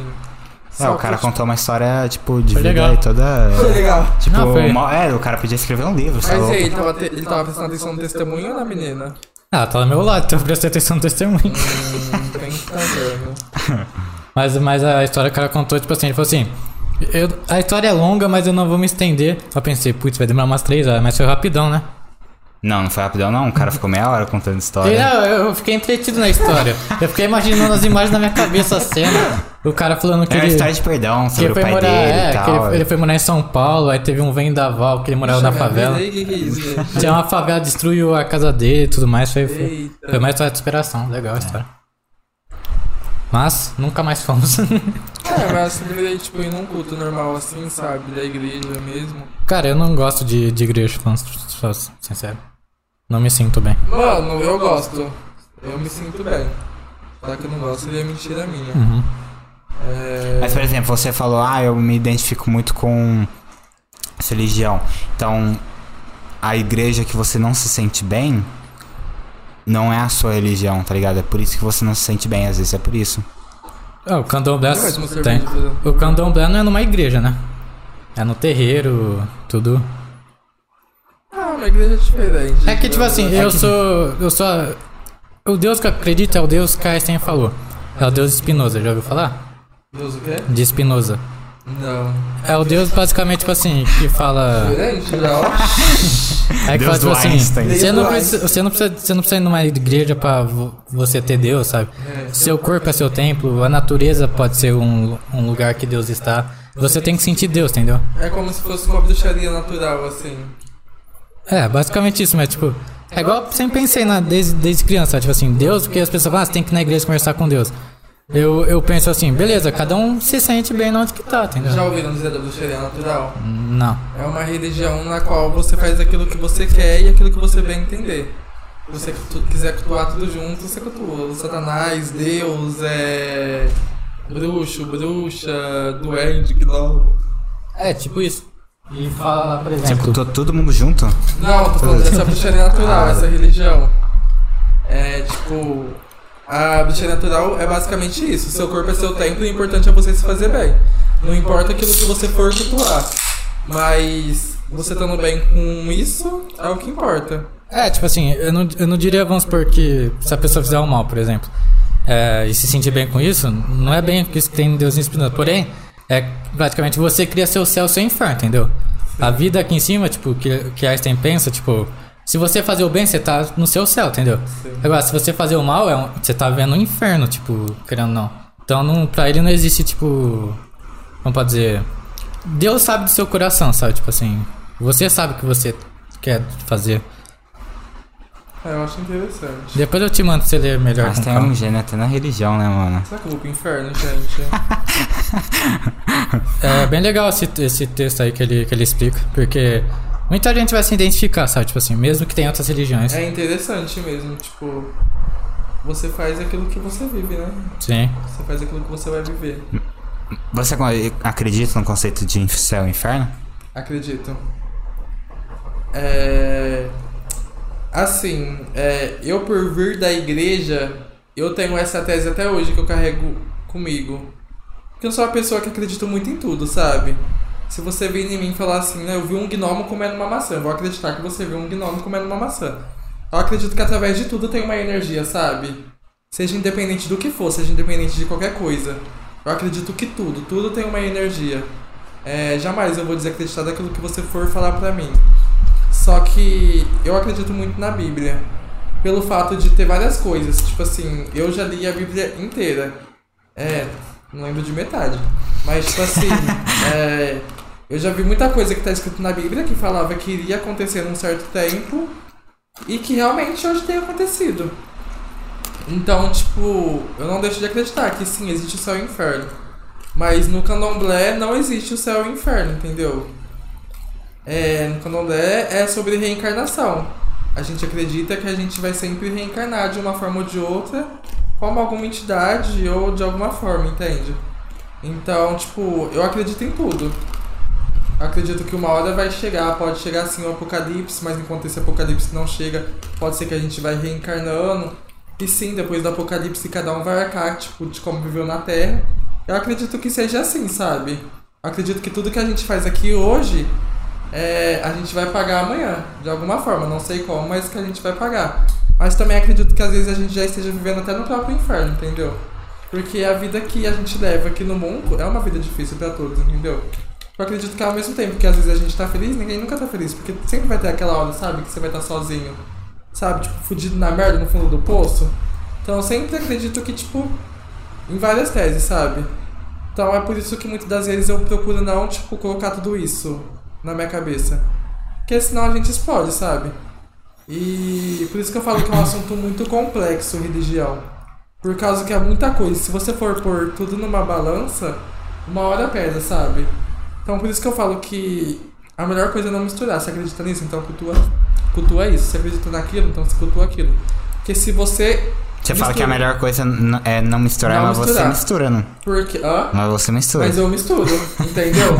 Aí você fala com, com, com propriedade, tá ligado? Não É. mistura porque. Mas eu falo porque eu já vivi, entendeu? Porque, mano, se a gente misturar, a gente fica louco. A gente fica louco. Porque quando a gente para pra pensar, a gente, a gente tipo, fica, nossa, mas por que disso? Por que daquilo? Por que daquilo, entendeu? Porque vai ocasionando uma ocasião em cima da outra e você fica pensando, tipo, isso não adianta, você nunca vai achar uma resposta pra aquilo, entendeu? Porque a religião é isso. É você viver e confiar de que amanhã vai vir aquilo que tem que vir pra você, aquilo que o universo tem te preparado. Então a religião é você confiar de olho fechado que vai vir coisa pra você. Você não sabe o que vai vir, mas você sabe que vai vir alguma coisa. Uhum. E é isso que eu acredito. Ah, a Rafinha perguntou se você vai na macumba hoje. Vou, Rafa, daqui a pouco eu tô chegando, calma. Caraca, até horas começa isso? Hoje tem, ó, começou umas 9 horas, mas aí, tipo, hoje tem, tá tendo festa de boiadeiro. E vai virar pra Exu. Ah, Acredito que vira umas meia-noite, dependendo da hora que eu sair daqui, eu vou direto. Caraca. Lê a mensagem da minha mãe aí. Sua mãe deve Filho, tá, tá, tô tá- chorando. Amor, Deus é o amor e Deus é o amor. Não existe outra palavra. Jesus perdoa meu filho. Quero conhecer sua mãe, Deus. Fazer o quê? Quero conhecer a mãe dele. Aproveita pra ir no banheiro você vai conhecer. Ela é católica? É. Acho que é católica, né? Ela é católica roxa, roxa, roxa? Não, roxa, roxa não. Eita, eita. Eita como ela habla. É, foi, foi uma grande mensagem pra você, Matheus. Você, você entender o que sua mãe quer dizer pra você. É, Eu acho que ninguém tá levando ressentimento comigo, não. Então tá de boa. É, mas você falou que sua- seus pais expulsou de casa e tal. E aí Então, você foi é, morar com quando quem? eu comecei na religião, eu ganhei um fio, né? De uma pombogira. Você ganhou o quê? Um fio. Ah tá, tem de filho. Deus me livre. Deus. Não vou levar nada ainda, calma. É, eu ganhei um fio. E nesse fio, é, pelo fato da minha família não saber, porque o que, que eu fazia, gente? Eu ia para o candomblé e quando eu ia, é, geralmente na época acabava tipo assim, 3 horas da manhã, aí acabava a gente ficava bebendo, sabe? Até 4, 5 horas. E 5 e meia eu tinha que estar no ponto para pegar o ônibus para ir pra escola. Então eu comecei a chegar toda quarta-feira fazendo isso. E meu pai começou a perceber, sabe? Meu pai tipo, não gostava muito, porque. Porque é é assim, é, a família da minha mãe é da igreja católica, é 80%. E 90% da família do meu pai é da igreja. É... Evangélica. Não. Aquela que coloca véu, sabe? Congregação. Congregacional. Uhum. E é uma igreja super rígida. Então, meu pai, tipo assim, foi difícil pra ele, sabe? Ver o filho dele, que saiu da igreja evangélica pra começar a se iniciar num terreiro de candomblé. E ele começou a perceber pelo olhar de eu chegar. Eu sempre cheguei tarde em casa, mas não ao ponto de chegar virado pra pegar, tomar banho, me trocar e ir pra escola. E foi onde ele começou a perceber. E eu escondi o fio, né? Porque eu não tinha onde colocar ele, não podia saber. Aí ele pegou e ele tinha achado. Ele tinha achado o fio e ele já tava desconfiando, porque ele tinha começado a me seguir na época. Até que. Ele tinha começado a te seguir? Hã? Tinha começado a te Ele seguir. começou a me seguir. Eu sabia onde eu tava indo. É, aí ele pegou. Ele chegou a te perguntar, tipo, onde você tava indo, você não, tava, você não queria falar pra ele? Então, meu pai nunca foi te perguntar porque eu sempre tive muita amizade, sabe? Minha adolescência e tal. Eu não parava em casa, gente. Eu chegava em casa pra comer e dormir só. Chegava da escola e ia fuleirar pra rua. Então, tipo, e tinha uma amiga minha também, né? Que eu vivia na casa dela, na esquina. Tipo assim, eu morava na parte de baixo, ela morava na parte de cima da minha casa. Então eu vivia lá, só que automaticamente ela também não ficava em casa, mas vivia pra rua eu e ela. E a família dela ali morava próximo, então nós ficava mais na casa da família dela do que na dela. Então, tipo, ele nem se preocupava, sabe? Porque ele sabia que se não tivesse lá, eu tava na casa do povo dela. Então, ele não perguntava porque ele tinha medo da reação, sabe? Da resposta. Porque no fundo ele sabia, só que ele tinha medo de realmente sair isso da minha boca. E uma vez eu tava indo jogar vôlei, e onde que eu ia? Eu levava esse fio com medo. E ele tava descendo, tava chegando do serviço de moto, aí ele me parou e falou assim, quando você chegar em casa a gente vai ter uma conversa. E três meses antes minha mãe e ele tinham largado, tinham se separado. Então eu tava tipo, cucão. É, aí nisso eu falei, tá bom, fui jogar vôlei, mas eu já sabia que era isso. Porque eu não tinha contado nada, né? Eu tava na paz. Aí eu peguei, cheguei, na hora que eu cheguei ele pegou e falou pra mim, é. Se for pra você. Ele falou assim, é. Cadê o seu fio? Eu falei, que fio, filho? Aí ele falou assim, o fio preto e vermelho. Eu falei, não sei do que você tá falando, abre direito. Aí ele falou assim, eu sei que você tá indo pro canal moleque, não sei o que tem. Aí ele foi lá, pegou um pedaço de pau pra me ameaçar assim, pôs em cima do sofá. Falei, ai, pronto, coitado. Aí eu peguei e falei assim, o que que foi? Ele falou assim, é... Ou você for pra você viver essa vidinha de candomblé de macumba, ou você vive e vai morar com a sua mãe, ou você sai e fica comigo. Aí eu fui lá, arrumei minhas coisas. Tchau. Aí eu peguei e fui morar com a minha mãe. Ele não chegou a voltar. Hã? Não chegou a voltar. Ele pediu pra mim voltar, e depois ele conheceu uma mulher, e ele tá com ela até hoje, tipo. Hoje, tipo assim, não que a gente não se fala, sabe? Se encontrar ele, eu vou tratar ele na rua normal, a gente conversa, tipo, não tenho mágoa do meu pai, mas tenho mágoa dela por causa que essa mulher que ele tá hoje fez muito rolo, sabe, na vida da minha mãe, na minha vida, então, tipo, eu me conheço, eu sou uma pessoa muito quente, então eu prefiro não ir lá, tipo, sabe, não ficar me intrometendo, não ficar, sabe, evitar de ir lá, porque eu me conheço, se eu sei que qualquer ponto, qualquer pé que, tipo, puder acontecer, tipo, eu sei que eu não me controlaria, então eu me conheço, então eu prefiro evitar contato. Só que meu pai, tipo, não tenho nada contra, a gente conversa normal, só que... Te expulsou, mas tá de Eu boa. optei por isso, entendeu? Hoje ele aceita a religião, não fala nada, minha família inteira aceita. E é isso, mas eu optei por viver assim, sabe? Uhum. Pra não acontecer conflito. O resto da família aceitou mais de boa? Aceita todo mundo. Ah, a família parte da minha mãe, super tranquilo, super tranquilo. Falou um pouco na minha cabeça no começo. Porque, tipo assim, ninguém esperava realmente, sabe? Uma pessoa sair 16 anos da igreja, tipo, batizado, levantado, pra ir pro candomblé, todo mundo ficou tipo, o que, que você tá arrumando? O que, que você tá arrumando? Gente, é isso. Um beijo, gatos. Ah, mas deu certo até. Não teve um. Tem muita gente que tem, tipo, muito problema com família por conta de religião. É, eu já tive muitos amigos também, que inclusive até hoje, tipo, sabe? Porque no candomblé a gente raspa a cabeça, né, quando a gente inicia pro santo e tal. E eu já vi, tipo, pessoas parando de conversar com a família por causa disso, porque a família, tipo, realmente, tipo, não aceitou e. E é. E é isso. Eu tenho dó, mas fazer o quê?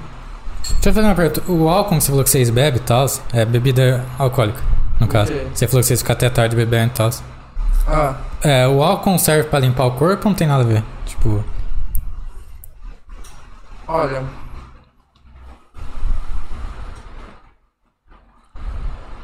No candomblé, é aquilo que eu tava falando, é reencarnação. uhum.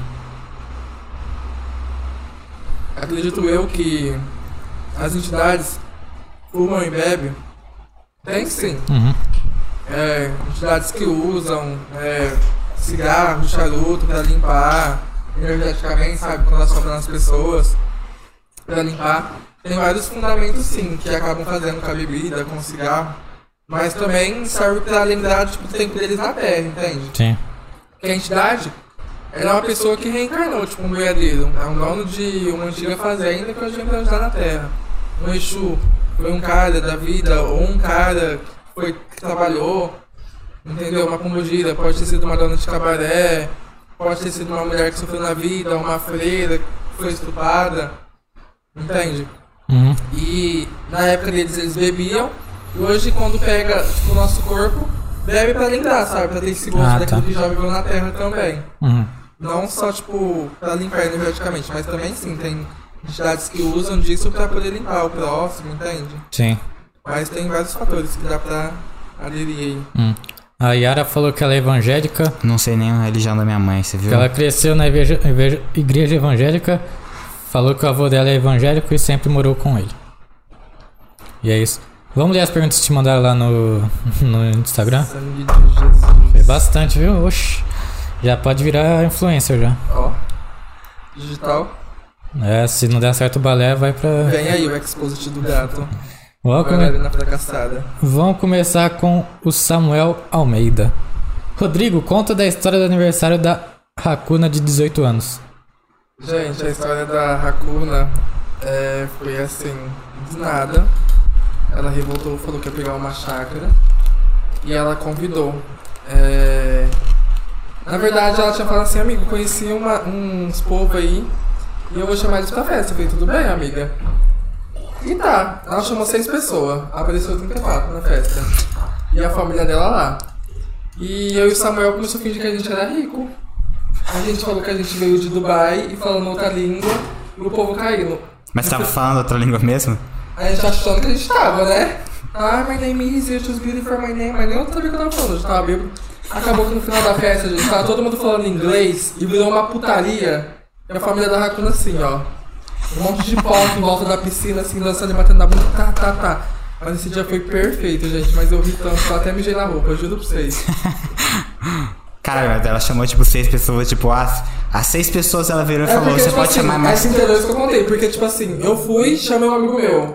Esse amigo meu chamou outra pessoa, que aí chamou. Gente, Ah, ela deve ter virado pro, pros amigos dela, tipo, ó, pode chamar quem ah, você é quiser, tá Hakuna, ligado? né? Tipo É a assim. Não deixa de ser a Hakuna. Ó, galerinha, a Hakuna, pra quem não sabe, a gente tem um episódio aí com ela. Ah, vai assistir também, dá um like lá. Pesquisa lá, galera. Ele é o cão. A Miss Silva falou: Sim, conheço ele, dançamos juntos. É... Calma aí. Eu e a Mi tá com os objetivos aí, vamos ver no que vai dar mais pra frente. Um Vai levar lá pro São. Paulo também? Hã? Vai levar lá pro São Paulo? Ela veio de São Paulo, burra. Ela veio por causa da família dela. E hoje ela tá morando em Ribeirão, mas eu tô quase sequestrando ela e levando junto. Já é de maior mesmo. Aham. Tomara que dê certo. ela de burra, coitada. É, a Maju Silva falou: manda um beijo pra madrinha da Macumba. Beijo Seu. POC, te amo. Inclusive agora ela deve estar lá gritando mais que Deus. Macumbeira feiticeira. É. Cara, inclusive sobre relacionamento. As pessoas têm algum preconceito com religião? Tem algum medo? Tipo, Que tipo de relacionamento, assim? ah, sei lá, você vai conhecer uma pessoa pra namorar, ficar, sei lá. Mano, nunca me aconteceu não, até mesmo porque eu nunca namorei também, né? Mas, tipo, nunca tive conflito com isso, sabe? Tipo, de ficar com uma pessoa, tá ficando com uma pessoa e a pessoa parar de ficar comigo por causa da religião. Ah, Já aconteceu da pessoa ter medo, falar assim, ah, tem que macumba em mim não, né? Falar, ah, vai se fuder. Mas, tipo, nunca aconteceu não, tipo, de medo, assim, questão, tipo, de julgar, assim, nunca te- aconteceu te- não. teve um amigo meu que ele tava meio ficando com a menina, e a menina era bruxa, tá ligado? Meu Deus. Aí Ela tava contando um monte de histórias. Tipo, que já fizeram um bagulho pra ela. que Ela quase morreu e tal. Uns bagulho assim, tá ligado? A mulher falou, mano, precisa sair dessa mina. O é muito maldoso. É, pô, foi meio. Pesado. Ah, mas tem gente que gosta de botar, gosta de botar bastante medo também, né? Sim. Na religião. Às vezes a pessoa nem conhece também, nem sabe o que é a religião. E bota medo no próximo através disso. Eu acho isso muito feio também. É, feio Às mesmo. vezes a pessoa não sabe nem 10% do que é a religião. E acaba botando medo no próximo pra tipo, ter aquilo que quer, sabe? Ó, só confirmação, hoje quando ela cai.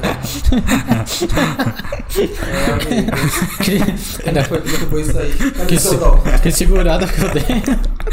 Tive uma reação rápida. Foi ensaiado, viu, galera? De Jesus. Mas foi legal, essa eu gostei. Essas. Mano, o negócio deslizou certinho, velho. Podia ter ido pra tudo que é lugar. Ai, o porquê de acreditar. Aí sua fé, Matheus, você queria saber. Com certeza. A Adri. A, essa é a, a que tava no chat, né? Falou assim. Tenho muitas lembranças. A- tenho dele chegando atrasado nos ensaios. É, ele chegou atrasado no podcast, a gente já imagina, né? Gente, eu tenho um dom de chegar atrasado onde que eu vou. Por isso que eu falo, marcar comigo. A festa é 8 horas, marca comigo 6 horas, porque eu vou chegar às 7 e meia. Isso, isso que ele falou pra mim, ô, eu perguntei, pode ser 7 e meia? Ele falou assim, ô, Oito se horas. quiser botar às 8, imagina às 8. Não, eu já falei por isso. E ainda assim cheguei 8 e 16, não foi? Não, você Não, chegou você chegou às 7h45. Cheguei 7h45? É, não, tá, tá de boa, não. Tá vendo? Cheguei no horário, então. Tá, tá de boa. É, mas depois entregava tudo. Conta quando ele ficou pra trás numa cidade desconhecida porque ele tava sem bateria e ele queria comprar capinha. Nós tínhamos saído pra dançar, aí nós não conhecia nada, nada, nada. Nós paquitão achando que nós conhecia a cidade. Do nada, eu falei que ia comprar capinha Celular desprotegido, né? e elas me deixaram pra trás. Acabou que elas estavam numa cidade e eu em outra. E pra encontrar, eu falei que eu tinha perdido minha blusa, eu tinha que achar minha blusa com outro grupo de dança de outra cidade. E lá fui eu, no deslize de Deus. Aí Você teve que ir embora sozinho da Mas no cidade? final deu tudo certo. Não, nós se encontrou. Nós se encontrou no. Na onde a gente tinha ido pra fazer a mostra de dança mesmo. Aí combinou e a gente achou. Mas deu tudo certo, gente, no final. Vamos Mas- comer um becazinho, Ainda bem. de milhões, como da vida dos outros, vai tudo certo. Imagina, até hoje se perdeu, tá lá, tá lá morando. O importante foi achar minha blusa. Tava um frio, gente. Que Qual só- cidade que foi? Oi? Qual cidade? Santa Catarina. Santa Catarina. Legal, é legal lá?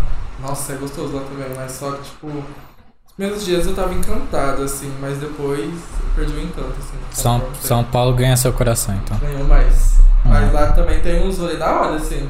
Uhum. Lá tem um lugar que eu fui chamava numa love, alguma coisa assim. Lá tinha uma pista de skate assim do tamanho do Tom Jobim, gente.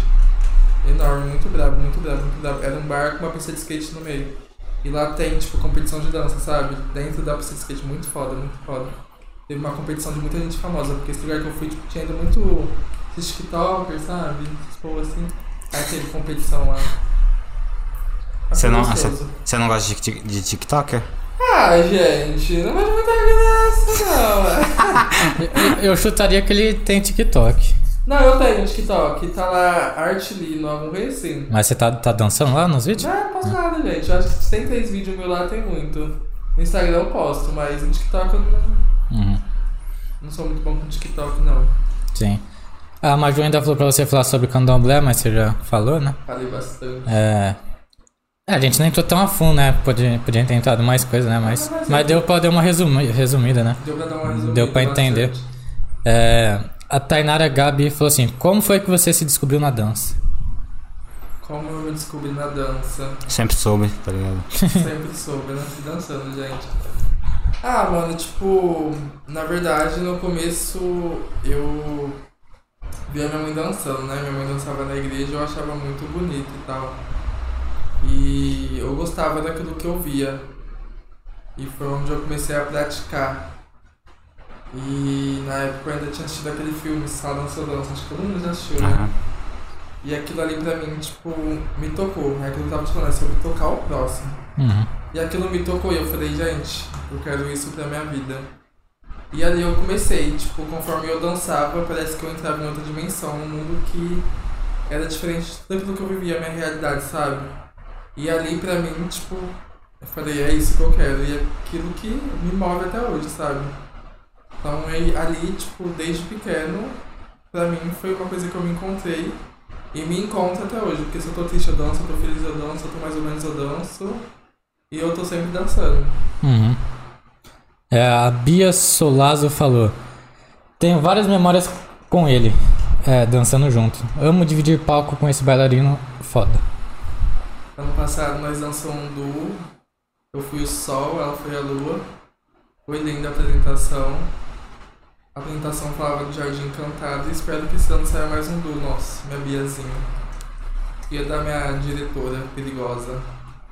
É, du seria dupla? É, dupla de dois, Hum. duo. É dupla de dois. Dupla de dois. Opa!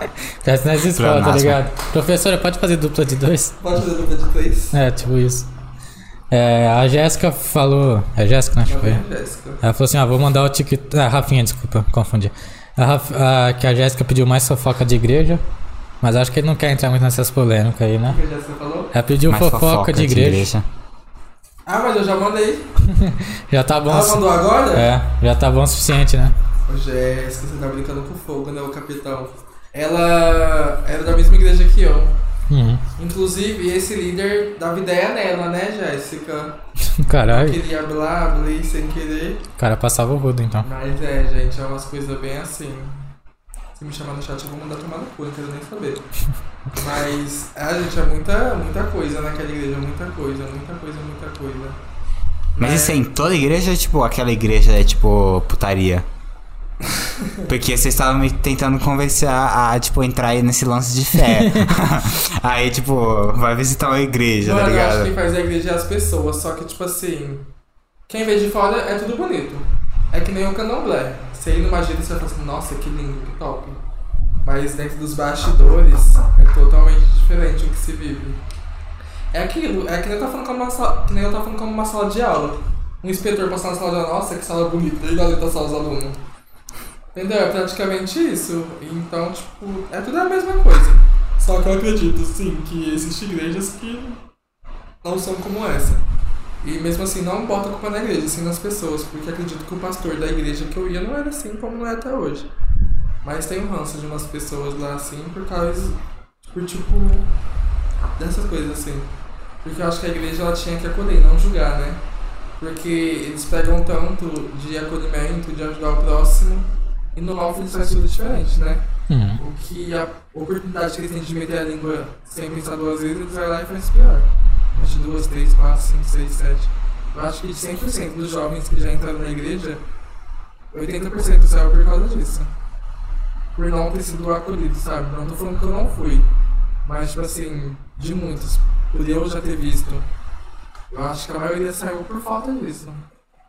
Eu tenho certeza. É porque a mentalidade do jovem com, com alguém mais velho é totalmente diferente, tá ligado? E tipo assim, se você não tiver ideia de acolher mesmo e aceitar, tá ligado? Num lugar que era pra ter esse objetivo, tipo.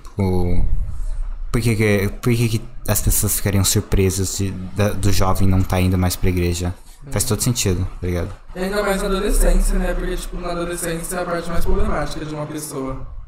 Então, eu acredito eu que as pessoas, na maioria das religiões, elas acabam se encontrando nos piores momentos da vida dela, porque as pessoas, quando tá na merda, costumam procurar algo, né?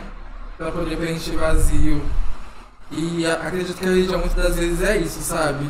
A religião que acolhe acaba, tipo, mudando isso na vida da pessoa e a pessoa começa a ver o que é religião. Mas é aquilo que eu falo, é isso que me deixa triste, porque eu sei que não são todas as religiões que são assim, que chega, que acolhe, que faz acontecer. Sei que não são todas as igrejas, sei que não são todos os centros de candomblé, todos os centros espíritas, toda igreja católica. Não é generalizando, né? Não generalizando, porque eu já fui em igrejas que, tipo, eu vi que realmente não era isso. Por mais que eu não tava de dentro, eu vi que era diferente o lance ali, entende? Assim como eu já fui em algumas que eu sei que eu olhei assim e falei, "Ih, tem caroço nessa noite. Não, não adianta, a gente segue, Uhum. gente. A Rafinha vai. A Rafinha quer te dar um expose aqui. Que ela falou, vou mandar o TikTok dele bêbado. Nossa, mas essa Rafaela, ela tá com rolo hoje, né? Deixa ela, chega aí daqui uma hora, filha. Quer participar, Rafaela? Quer participar, Rafaela? É, se abrir ela entra aí no oi. É, vamos, Bora. Um, um dia bora marcar uma parte 2. Você traz alguma amiga sua aí? Vamos, gente, vamos.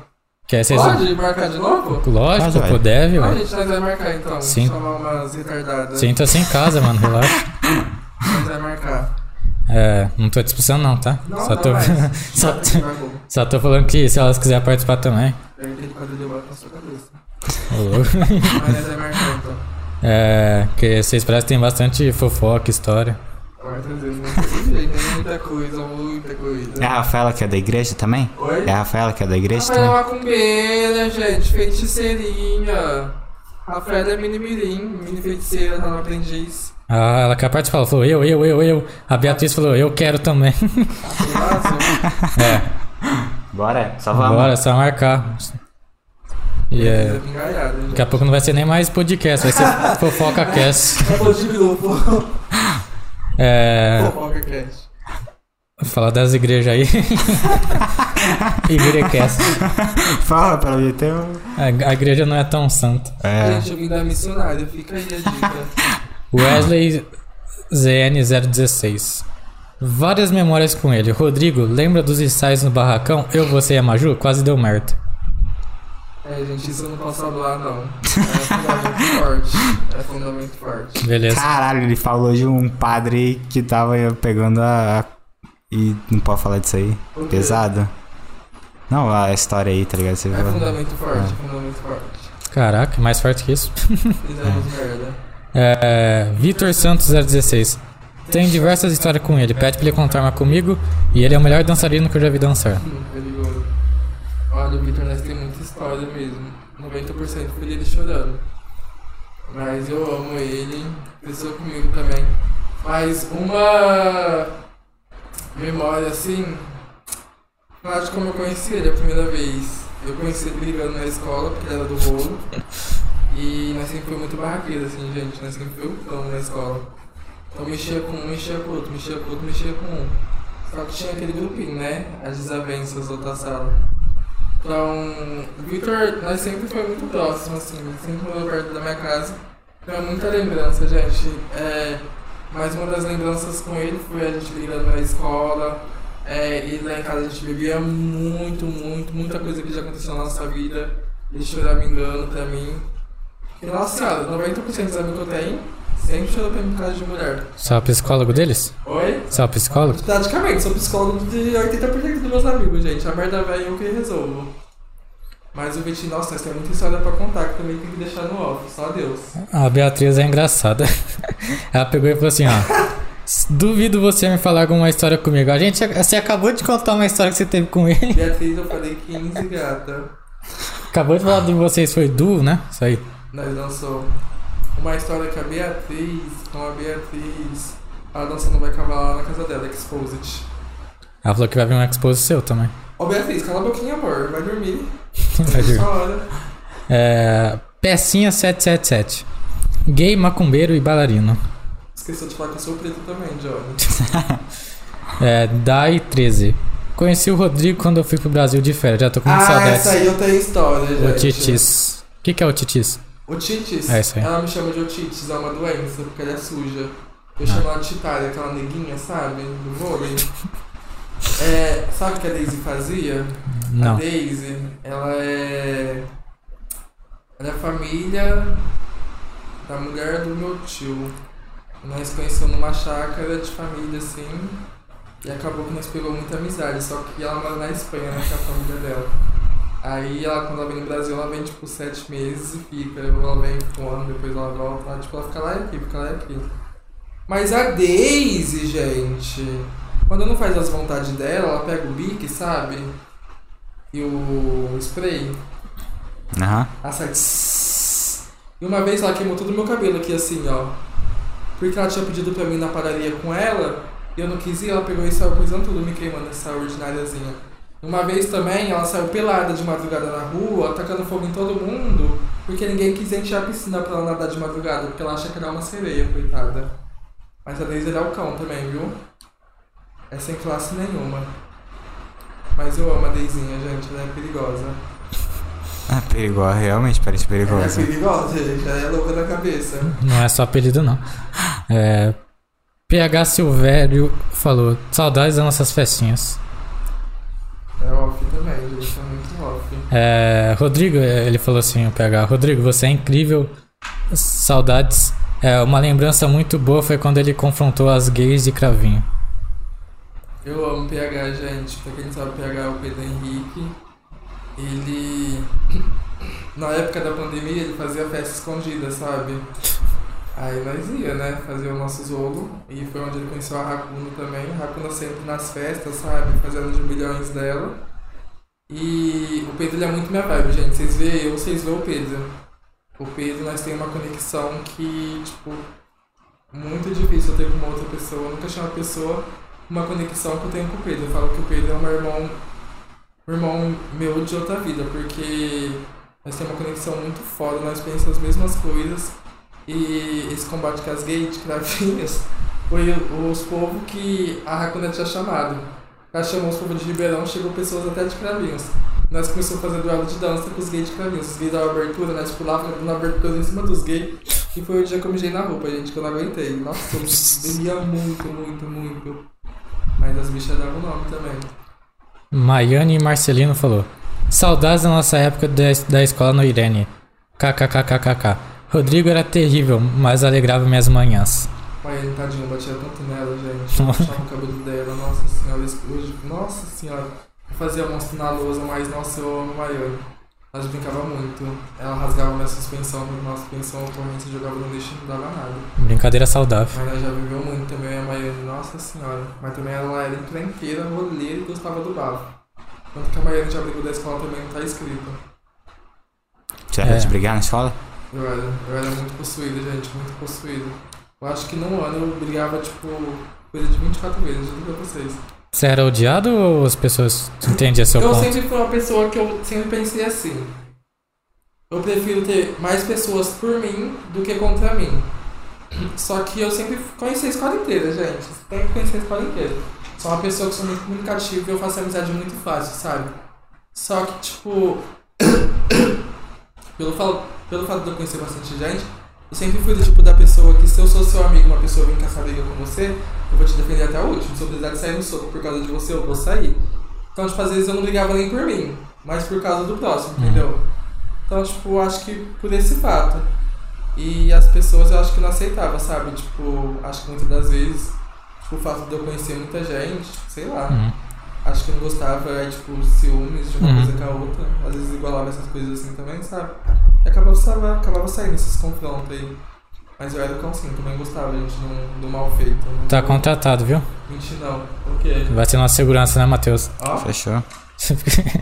o É. UFC. A gente, pa UFC. a gente paga com gominha, amendoim e cerveja. Não precisa nem do amendoim, só cerveja lá. É, Desiste da carreira de, de, de dançarino, tá ligado? Já era. Gabi Hakuna mandou aqui, ó. Hakuna. Rodrigo Talarico.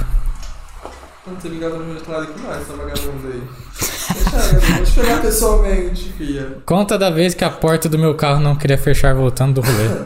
Nasceu pra uma festa universitária. Eu não lembro qual que foi, acho que foi Vida Copos. A antepenúltima que teve. Aí nós estávamos vindo, né? Nós estávamos muito bêbado, muito bêbado. Hora que chegou na pista, a porta de trás não abre, bem do meu lado. E eu tentando fechar a porta, não fechar, a porta foi aberta, nós chegou com a porta aberta. Aí chegou ainda na, na porta da casa dela, eu não sei o que aconteceu, que abriu a outra, gente, e não fechava a porta, não fechava a porta, não rodava a chave, e o carro não queria andar, o carro acordou na rua e dormiu na rua, não sei como que não foi roubado. Com a porta A aberta. porta aberta. Caralho. Foi Deus por aí. Mas não dá nem pra encostar? Hã? Não dá nem pra encostar um pouco a porta? Amigo, tipo, não, encostava, sabe? Ah, Só tá. que ia ficar encostado. E conforme nós andando na porta, ficava batendo, assim, ó. Mas na rua dava pra ver que tava aberto. Na Quem rua passasse. Dava, dava, amigo. Tipo, não encostava, sabe, por causa da borracha. Uhum. Então não Ah. encostava tudo, ficava aquela borracha aparecendo assim. Nossa, levou sorte mesmo. Que carro que era? Nossa, eu não lembro, eu sou horrível pra carro. Ah, Horrível, horrível, horrível. Aí nesse dia nós dormimos na casa da Camila ainda. a É, Camille que tava no chat aqui. Chama Camille aqui no chat. Camille? Deixa eu ler o nome dela. Camille Soares, acho, deixa eu ver. Camille Soares, isso mesmo. É, a Camille. Aí nós dormimos na casa da Camille. E no outro dia nós acordou o carro tava lá. Uhum. É sobre isso. É, ainda bem que ninguém Deu roubou. bom, pelo menos, né? É, deu bom. Pelo amor de Deus, sorte dela, caralho, mano. As duas portas sem fechar. E o carro era da mãe da Racuna ainda, eu acho. E, e vocês desco- descobriram qual que era o problema da porta? Não. Outro dia a Racuna foi embora cedo, não sei o que ela arrumou. Hakuna, conta aí pra gente qual que era o problema, né? Eu fiquei curioso. Fala pra nós, amiga. Mas eu e a Racuna já viveu muito, gente. Nós já contamos muita merda, já. Muita merda, muita merda. A Racuna é aquela que arrasta, sabe? Ela fala vamos, eu falo vamos. No final sempre dá aquela merda gostosa. Mas é sobre isso. É sobre Ana isso. Laura Alves mandou um, um oi pra você aqui. É, nas perguntas. Deixa eu ver. A Rafinha que tá aqui também, né? Minha irmãzinha. Isso aqui ela é ah. loira. A Rafinha mandou assim: ele é meu best, amo ele, maravilhoso. A Beth é minha. A Rafinha é minha Beth, é minha filha. É minha filha de um tamanho menor de mim, viu, gente? É, deixa eu ver. Leonardo Har, Har, Hairstylist. Ah, acho que é assim que fala. Hairstyle. Ah, é. Ai. Ah, Rodrigo Lino, mais conhecido como Laquel, Laquele Davi. Naquele cat. O que, que é isso? Sabe como eu ganhei esse nome, gente? Leonardo ele é perturbado. Nós, na igreja, nós saímos da igreja, ele falou assim, agora eu te batizo como travesti, agora seu nome é Laquele Cat do Boquete. E o Leonardo vai se fuder. o Leonardo se dava comigo também, gente. O cara ainda lembra disso. E se eu era no capeta, o Leonardo era 10 vezes pior. Uma vez nós estávamos na sala de aula, um menino virou pra ele e falou assim, vai seu viado que eu não sei o que tem. Ele falou assim, o quê? Ele falou assim, isso mesmo. Aí ele falou assim, não me chama de viado pra você ver. De novo, é, você não cadeira, não sei. Fala que duvida. Aí o menino falou assim, duvido, ele tá com cadeiras no moleque. Foi expulso os dois. Cara, mano, sua escola parece ser muito putaria. E Eu estava no Irene. É, isso tudo foi no Irene Dias, Ribeiro. Ela não pra quem não sabe. Gente, lá, olha, era um inferno, era um inferno. A escola é muito boa, tipo, não nego não, o problema é dos alunos mesmo, mas a escola em si é muito boa, parece até uma cadeia, porque, nossa senhora. Mas o Santos Dumont achava bem melhor. O Santos Dumont pulava muito, mas todas as escolas que eu passei eu fui expulso. Antes do Santos Dumont. Por quê? Hã? Por que não foi expulso no Santos Dumont? Você tava, tipo, o Santos numa Dumont época era- mais. É, eu tava numa fase espiritual maior, assim, mas tipo, é que o Santos Dumont era maior, né? Tipo, era grandão o Santos Dumont. Então acho que não dá pra ver todas as merdas que acontecem. Mas o Irene já era menor, assim e tal. Mas no Irene eu passei 5 anos minha vida lá também, né? Acho que eles não aguentavam mais. Portanto que, ó, eu fui. Eu comecei no Ferriane, Ferriane minha mãe quis me mudar, fui pro Bom Pânico. No Bom Pânico tinha um menino que tava me xingando, me xingando, me xingando. Aí eu fui lá no outro dia ele falou esse menino já tá me irritando já. Aí eu levei, sabe, gilete de cortar o cabelo. Aham. Levei a gilete, passei no dedo dele, porque assim, ele começou a chorar, eu fui expulso. Pa- Você cortou o quê nele? O dedo dele com a gilete. Oxi. Ah. Aí ele começou Cortou a chorar. fora ou tipo só. Tipo... tchiu? Cortei, tipo, aqui assim mesmo, sabe? Ah. Ele foi me xingar o Bruno. Aí, "Uh!" Aí só chorando, peguei e fui expulso. Foi onde eu voltei pro Ferriane, acabei o Ferriane, fui pro Irene. Aí o Irene eu passei tipo 5, 6 anos da minha vida. Aí, tipo, eu tinha repetido. Mano, você falou exatamente como uma cadeia, tá ligado? Vai ser 5, 6 anos da minha Gente, é porque vida. lá é uma cadeia, vocês não só, vocês lá, vocês vão entender o que eu tô falando. Ela tem idade até no cu da escola. Aí ele pegou e, tipo, eu tinha repetido de série, melhor. Tinha repetido do primeiro colegial, comecei o ano de novo. Aí a professora Marinês, calma, gata, eu detestava, eu curti umas coisas no Facebook, deixaram. Aí ela pegou e. Ela tava de licença, né? Então eu fiquei um mês lá na escola, no, Ire- no Irene. Aí ela pegou e chegou. Depois desses 5 anos, ela me deu aula de 5 anos. Aí quando foi, tipo, no primeiro colegial que eu repeti de novo, depois de um mês ela chegou da licença dela. Tirou doutorado, tá ligado? No ensino médio. Eu fiz doutorado na escola. Na faculdade eu já fiz, por isso que eu não de novo não. Aí ela pegou e chegou, tipo, na hora que ela chegou, ela olhou pra mim assim, falou assim, peraí que eu já volto, turma. Na hora que ela voltou, ela voltou com o coordenador e com o diretor da escola. Ela falou assim, então, é, nessa sala, ou é eu, ou é esse menino, porque na mesma, na mesma sala que ele, eu não dou aula, eu não consigo dar aula. Aí eles pegou e me convidaram a me retirar. Aí eu peguei e fui pro São Simão. Aí eu fui mais feliz. Qual escola que foi essa? Que. Eu que... conheci a Hakuna lá e tal. Aí virou essa merda aí. Aí São Simão a pular um pulo, minha mãe não sabia, se ela veio só vai me matar. Mas eu passei, mãe. O importante é que eu passei. Depois de repetir de novo, mas eu passei, acabei. Pelo menos no currículo agora dá pra pôr ensino médio completo. É, Legal que ele falando, tipo, do, do- dos problemas que ele teve, que ele foi expulso nas outras escolas. Aí ele foi parar no ensino médio e ficou 5 anos. Parece que, tipo, foi condenado, tá ligado? Pelas merdas que ele fez. É o karma, tá ligado? Foi problemas novos que deram certo. É. Mas isso aí foi tudo amigo meu, sabe? Influência. Influenciado, eu juro. Ainda bem. É. Mas são pelo os menos, tá ligado? No Santos Dumont também é uma putaria assim, viu, gente? Porque quando eu entrei no Santos Dumont, é, tinha uma menina humana que tinha sido expulsa por causa que ele tinha transado, tipo, dentro da escola. Como assim, mano? Mas no Santos Que? Dumont dava pra transar em todo lugar. Nossa senhora, aquela escola é muito grande, muito grande. Meus amigos se pegavam na biblioteca da escola. Ela era muito grande, ela tem três quadros dentro da escola. Já fica a dica aí pra galerinha aí e tal. Pra quem quiser. É, mas Pra- Santos Dumont. Pra quem precisa de motel, algum quiser voltar a estudar, né? É só pular. É simplesmente que é tudo É só falar, quero conhecer a É escola. só pular, Motel Santos Dumont. É, o Leonardo falou que tem orgulho de você também. Vamos pra próxima Sabe aqui. onde eles, onde eles foram pegos? No banheiro, na sala de aula? Amigo, lá tem tipo três quadras e tipo, além da quadra, dentro da quadra tem um espaço, sabe? que tem, um ba- tem dois banheiros, aí o banheiro é fechado junto com aquele negócio de trocar de roupa, sabe? Vestiário. Aham. Então, tipo, tem vestiário, além do vestiário tem o banheiro, que é tudo junto. E do lado tem o, o negócio de guardar as bolas, o negócio de as bolas. Então, tipo, além das quadras tinha os banheiros assim, e em volta ainda tinha, sabe? Espaço. Então atrás dava pra ficar lá suave. No matinho mesmo? É, e além, além tipo, dos banheiros, sentava no banheiro, tinha uma porta que saía um negócio, que tinha um negócio de teatro dentro da quadra. Caralho. Pelo visto não era só pra.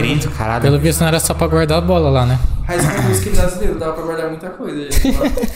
Caralho. Mas eu Caralho. não guardei nada naquela escola, eu juro. A Pri Caetano falou que você é um ótimo bailarino e um duo da minha filha Maria Eduarda é uma pessoa maravilhosa. Você, no caso. Eu amo ela. Ela é mãe da minha parceira de duo e espero que a gente viaje muito ainda. É, a Duda Caetano falou: Conheço o Rodrigo, tem várias lembranças. A lembrança mais recente é que esses dias se perdemos em São Paulo já estávamos virando quase moradores de rua. KKKK. Já foi pra São Paulo? Já. Já foi pra São Paulo também. Já. Gente, lá tem muito morador de rua, né? Tem. Tem. E eu não tava acostumado com isso, não. Tipo, lá rouba muito, velho, muito, muito. Nós andando em São Paulo, eu falei assim, vamos comer alguma coisa? Ela falou assim, vamos, nós só às 6 horas da noite. Nós se perdeu, nós tava na República, nós tava lá nos dos infernos. E, gente, o medo, o medo, o medo. Nós entrava nos becos sem saída e nós de pé com o Wazer na mão. Aquele dia, feio. Eu só não caguei bosta porque eu não tinha comido nada. Porque senão, os meninos desse tamanhozinho querendo me roubar. Eu falei, calma, deixa vocês. Eu já passava que vocês não estavam tentando na minha casa. Eu ia pisar na cabeça de vocês. Cada Ó, mas esquina. saída disso daí, mano, você não, você, tipo, você não pode fazer cara de perdido, tá ligado? Você, tipo... Você tem que fazer cara que você sabe, tá ligado? Que você sabe o que você tá fazendo. Só que o que Exatamente. irritava na Maria e Eduarda é que passava os povos, ela falava assim, nossa amigo, onde é que nós tá agora? Eu falei, Eduarda, cala a boca, velho, fica quieta. Ela mostrava, ela fazia questão de mostrar que eu tava perdido. E o problema é que, tipo assim, nós passamos, morador de rua lá, tipo, sabe? Porque ela rouba muito, muito. E ela falando assim, ó. Ah, tá mandando virar o GPS pra direita. Falei, vira, filha da puta. Nada contra, tia. Só que é, nossa Meu senhora. amigo ele foi. Ele foi uma só pra fazer um teste pra algum negócio de escola, não sei. Enfim. É, aí ele foi e tal, ele andou a pé nos metrô e tal. Aí ele tava falando que ele foi comer lá. Aí, tipo assim, num lugar, e todo mundo sabia quem come, comesse lá, dá pra saber que a pessoa veio só pra fazer o teste, tá ligado? Aí, tipo assim, chegou um cara e falou assim: E aí, beleza, não sei o que. É, veio fazer o teste, né? A minha amiga falou que ele moscou, que ele falou: Ah, vim tal, e você? O cara falou: Ah, eu também vim fazer. Aí ele falou assim: Ah, você é da onde? Ah, sou do. Vamos supor o cara falou: Sou de Ribeirão, ele é de outra cidade. É. Sou de Ribeirão e tal. Aí o cara falou assim: Ah, eu vou pra passar em Ribeirão do ladinho, você quer uma carona na volta? Aí o amigo falou: Não, ele, cara, vamos. O cara ficou te insistindo umas 10 vezes. Não, sabe qual é o pior de tudo? É, lá tem muita polícia, né? Ah, Lá onde você vai tem polícia. A Eduarda queria que queria entrar dentro do camburão e falar pro camburão levar nós embora. Mais ouvinha, mais ouvinha, a gente sabia Meu que Deus. ficava a minha cara. eu Ela acho. chegou a parar uma policial lá ainda pra perguntar onde que nós estávamos. Ah, Uhum. O policial fez mó pouco caso. Eu. No final deu tudo sim. certo. Mas vocês precisam, tipo, da ajuda dos polícia pra, se- pra se achar? Amigo, foi o Waze purinho. Beleza? O Waze foi espiritual ali no momento, mas andou em puta que É, pariu. aí acaba, acaba a Nossa, bateria. mano, olha, se você pega pra andar pra qualquer coisa no São Paulo, mano, você anda pra caralho. Amigo, nós Pra muito. caralho. E tipo assim, nós ficou, tipo, nós falei, falei pra ela, né? Já que a gente tá perdido, vamos procurar pelo menos um rodízio pra nós comer. Não achava. Nós ficou atrás uma hora de um rodízio. Aí quando a gente achava um rodízio, tipo assim, rodízio de pizza era tipo 70 reais. Pegou o rabo, meu Edi. Aí no É. final acabamos comendo no Habib's. É. Mano, a, a vez que, mano, a vez que eu fui pro, pra São Paulo, meu, tipo, le- meu tio levou isso daí na, na fé, mano, tipo, de não fazer cara de perdido. Mas, ele, tipo assim, mano, ele, ele, ele foi pegar a peça pra carro, mano. Aí, tipo, ele chegava no lugar, tipo, onde que tem tal peça pra tal coisa e tal. Aí o cara, tipo, fazia recomendação, a gente não, ia a pé, aí, tipo, foi pra outro canto, foi pra outro canto. Irmão, nós não fazia ideia de onde nós tava. E meu tio só indo, parecia que ele conhecia a cidade. Não fazia a menor ideia de onde tava nessa tava. vibe, tá? Eu tava me achando. É, tá ligado? Eu tava me achando. Mas, olha, não sei como que eu fui roubado, gente, porque lá o negócio é louco. Eu acho que eu passei até na Cracolândia, eu não sei, viu? Porque não é possível, não é possível. Tanto mendigo, né, mano? O Felipe Angali falou: Qual é a sua trajetória de vida? Quais são os seus desafios para 2023? Ah, já falei, né, mais ou menos, mas é isso aí. Tô esperando a resposta da audição. Mas minha meta é. As duas metas que eu estou agora é iniciar para São Paulo, partir para lá e se nada der certo, é, eu pretendo voltar a fazer faculdade aqui em Ribeirão e continuar com a dança, mas muita coisa assim acontecendo também. Questão da religião, que talvez esse ano eu inicie pro meu santo. E eu tô vendo que é muito dinheiro, a gente é só dinheiro que vai e tem que estar preparado, porque é Uhum. muita coisa. Vai dinheiro até na- nessa parte da religião que você falou? Oi? Na parte da religião do Novo Santo você falou, vai ter dinheiro nisso? Por quê? Por causa que é tipo. Como eu vou te explicar? A igreja a gente não, bati, não batiza, a gente batiza pra Jesus, né? É, no candomblé a gente batiza pro nosso santo. A gente. A forma que você se inicia na igreja, você também se inicia no candomblé. Só que é muita coisa que, tipo, só pode saber pessoas que são de dentro, né? Fundamentos que nem eu não sei, porque no candomblé é assim. Você sabe aquilo que você passa. E você não pode passar pro outro aquilo que você sabe. Porque é questão de experiência. Pro outro saber, ele tem que passar. Então, tipo, é, na vida a gente batiza, a gente não paga nada, né? É só batizar e pronto. Agora no candomblé tem uns certos fundamentos que vai, entendeu?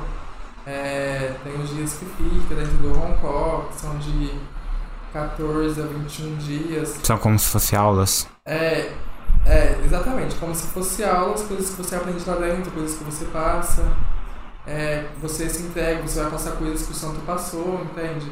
Pra você entender o que é o santo, porque é aquilo que eu tava te falando. Não adianta você estar no candomblé e não saber aquilo que você tá servindo. Então você vai estudar o santo, você vai estudar aquilo que você é, quer passar, sabe? E dentro de- dessa formação você aprende muita coisa, você aprende essas coisas e você se entrega pro santo. Só que tudo isso vai dinheiro, porque tipo, vai fundamento de coisas que você tem que comprar, vai roupa e vai a festa, porque quando acaba tem a festa, esses dias, entendeu? Aí na festa vai comida, esses 21 dias que você come vai gás, as comidas que você come também.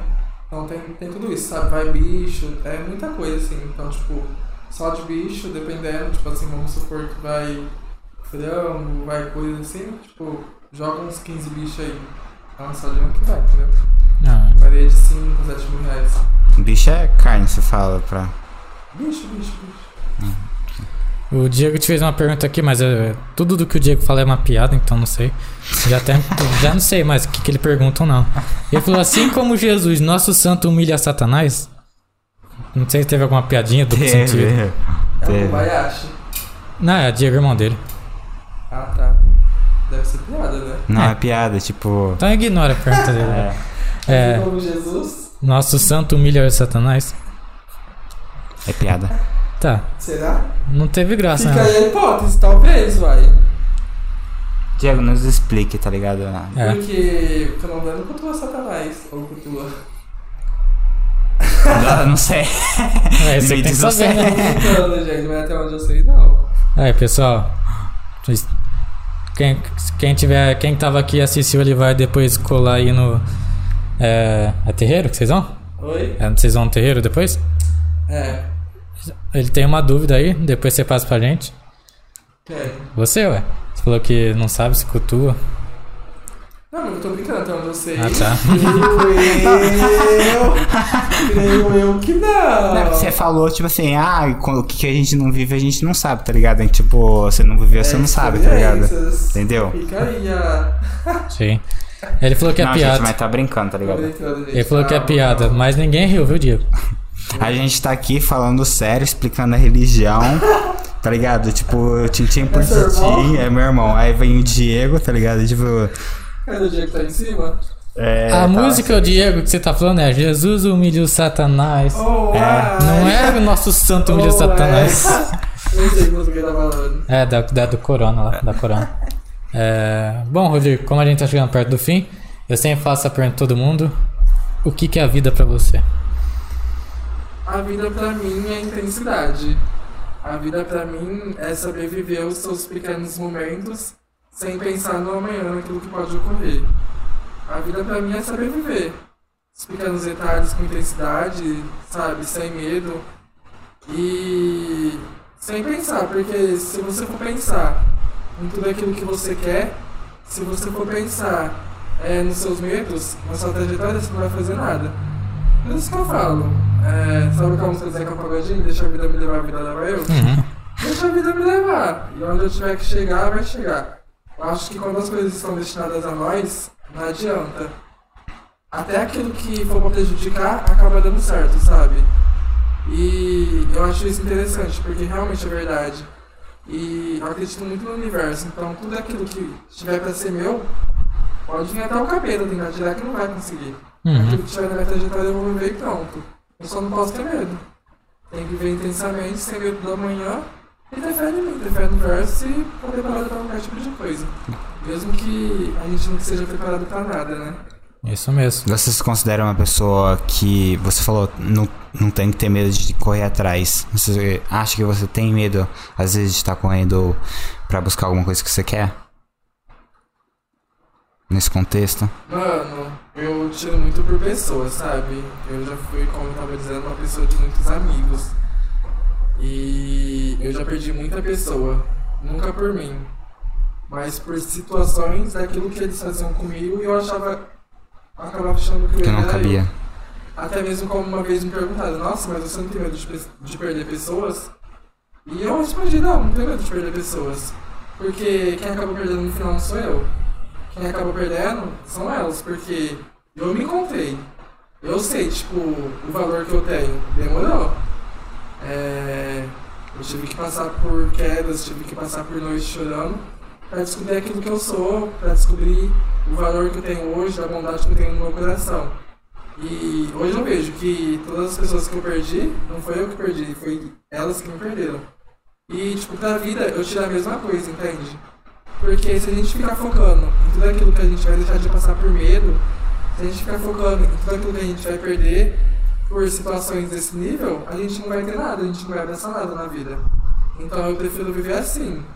Ter fé em mim, confiar que eu sou capaz e que eu vou conseguir, do que ficar optando por uma coisa por medo de algo que eu poderia ter conseguido e eu não vou conseguir, entende? Então acho que é sobre você passar para poder aprender naquilo que você vai viver no amanhã. Porque se você não passa, você não tem um conhecimento de uma base daquilo que poderia ser, entende? Independente se você tem ou não medo, mesmo assim fazer, tá ligado? Independente se eu tenho medo ou não, eu vou pra frente. Uhum. Porque é nessas horas que a gente vê, né? Porque às vezes a gente duvida da gente, só que quando a gente passa, que a gente consegue, a gente fala, nossa, eu duvidava de mim, e olha aí, o puta potencial que eu tenho. E é isso que eu tenho descobrido também muito em mim e eu tenho dado mais valor ainda. Então acho que por isso que é sempre importante a gente se conhecer, né? Porque às vezes a gente acha que a gente se conhece, mas a gente não se conhece tipo 30% daquilo que a gente acha que a gente é. E eu falo que a gente tá sempre em ciclos novos, né? Porque a gente tá sempre mudando. O mundo tá sempre mudando, as pessoas que estão em volta da gente estão sempre mudando. Então eu acho interessante porque a gente nunca vai ficar na mesmice, nunca numa coisa só. Nunca vai ficar se igualando num mistério só. O mundo é mudança, o mundo é ciclo se encerrando dali, ciclo, ciclo se encerrando daqui. A gente tem que estar preparado, porque se a gente está preparado, a gente vai ficar sempre nessa bolha. Então acho, sabe, gostoso querer conhecer coisa nova, passar por coisa nova. Porque senão a vida não tem graça. A vida seria a vida, tipo, bem bosta, assim. Seria tipo você viver na, na, na tua bolha que você criou e tipo. E não sair, não mudar nada, é tipo. Não tem graça. Pra mim, tipo, seria uma coisa à toa. Pra que eu vivo no mundo, então? Se eu puder ficar numa coisa só, entende? Hum. E muita gente ainda reclama de onde tá, tá ligado? E, tipo, não reclama. onde tá e não muda. Reclama, mas não muda. E é isso que eu falo. Tipo, às vezes a gente tem que correr o perigo. O perigo às vezes é gostoso, né? Sim, faz sentido. É um negócio Sim. que a gente tem que passar. A gente tem que passar. Se a gente não passa, Uhum. não adianta. Rodrigo, gostou de participar? Gostei, gente. É, a gente queria agradecer a sua presença, viu? Foi bem legal. Vamos marcar uma parte 2, você com seus Agradeço, amigos. Vamos marcar a parte 2 logo logo aí. Até conversar e ver quando que sai o fofoca exposed. É, muito obrigado novamente por você ter comparecido aqui. Tocou lá, você, você engajou pra participar lá, que você falou, eu quero participar. Façam como o Rodrigo, quando a gente abrir nossa caixinha de perguntas, não tenha medo, vergonha. Vamos que vamos, É, e não precisa da gente abrir a caixinha de pergunta. Manda DM aí pra É, gente. pode mandar. Tipo, ou pra ele, se tiver, tipo, com timidez, sei lá. Fala que quer participar, a gente Sim. Tá de braços abertos aí, galera. Quem quiser participar também sozinha, falar, não, não quero falar com ele porque ele vai me dar exposed, pode participar também. Eu dou exposite no chat, viu, gente? É, tem essa opção também. Mas quem quiser participar com ele também, às vezes tem timidez, vergonha, pode chamar ele também que ele vem. Já é de casa já. E é isso, pessoal. Uma boa noite pra todo mundo. Deixa o like, se inscrevam. E é nóis. Até mais. A nós. Beijão, vidas.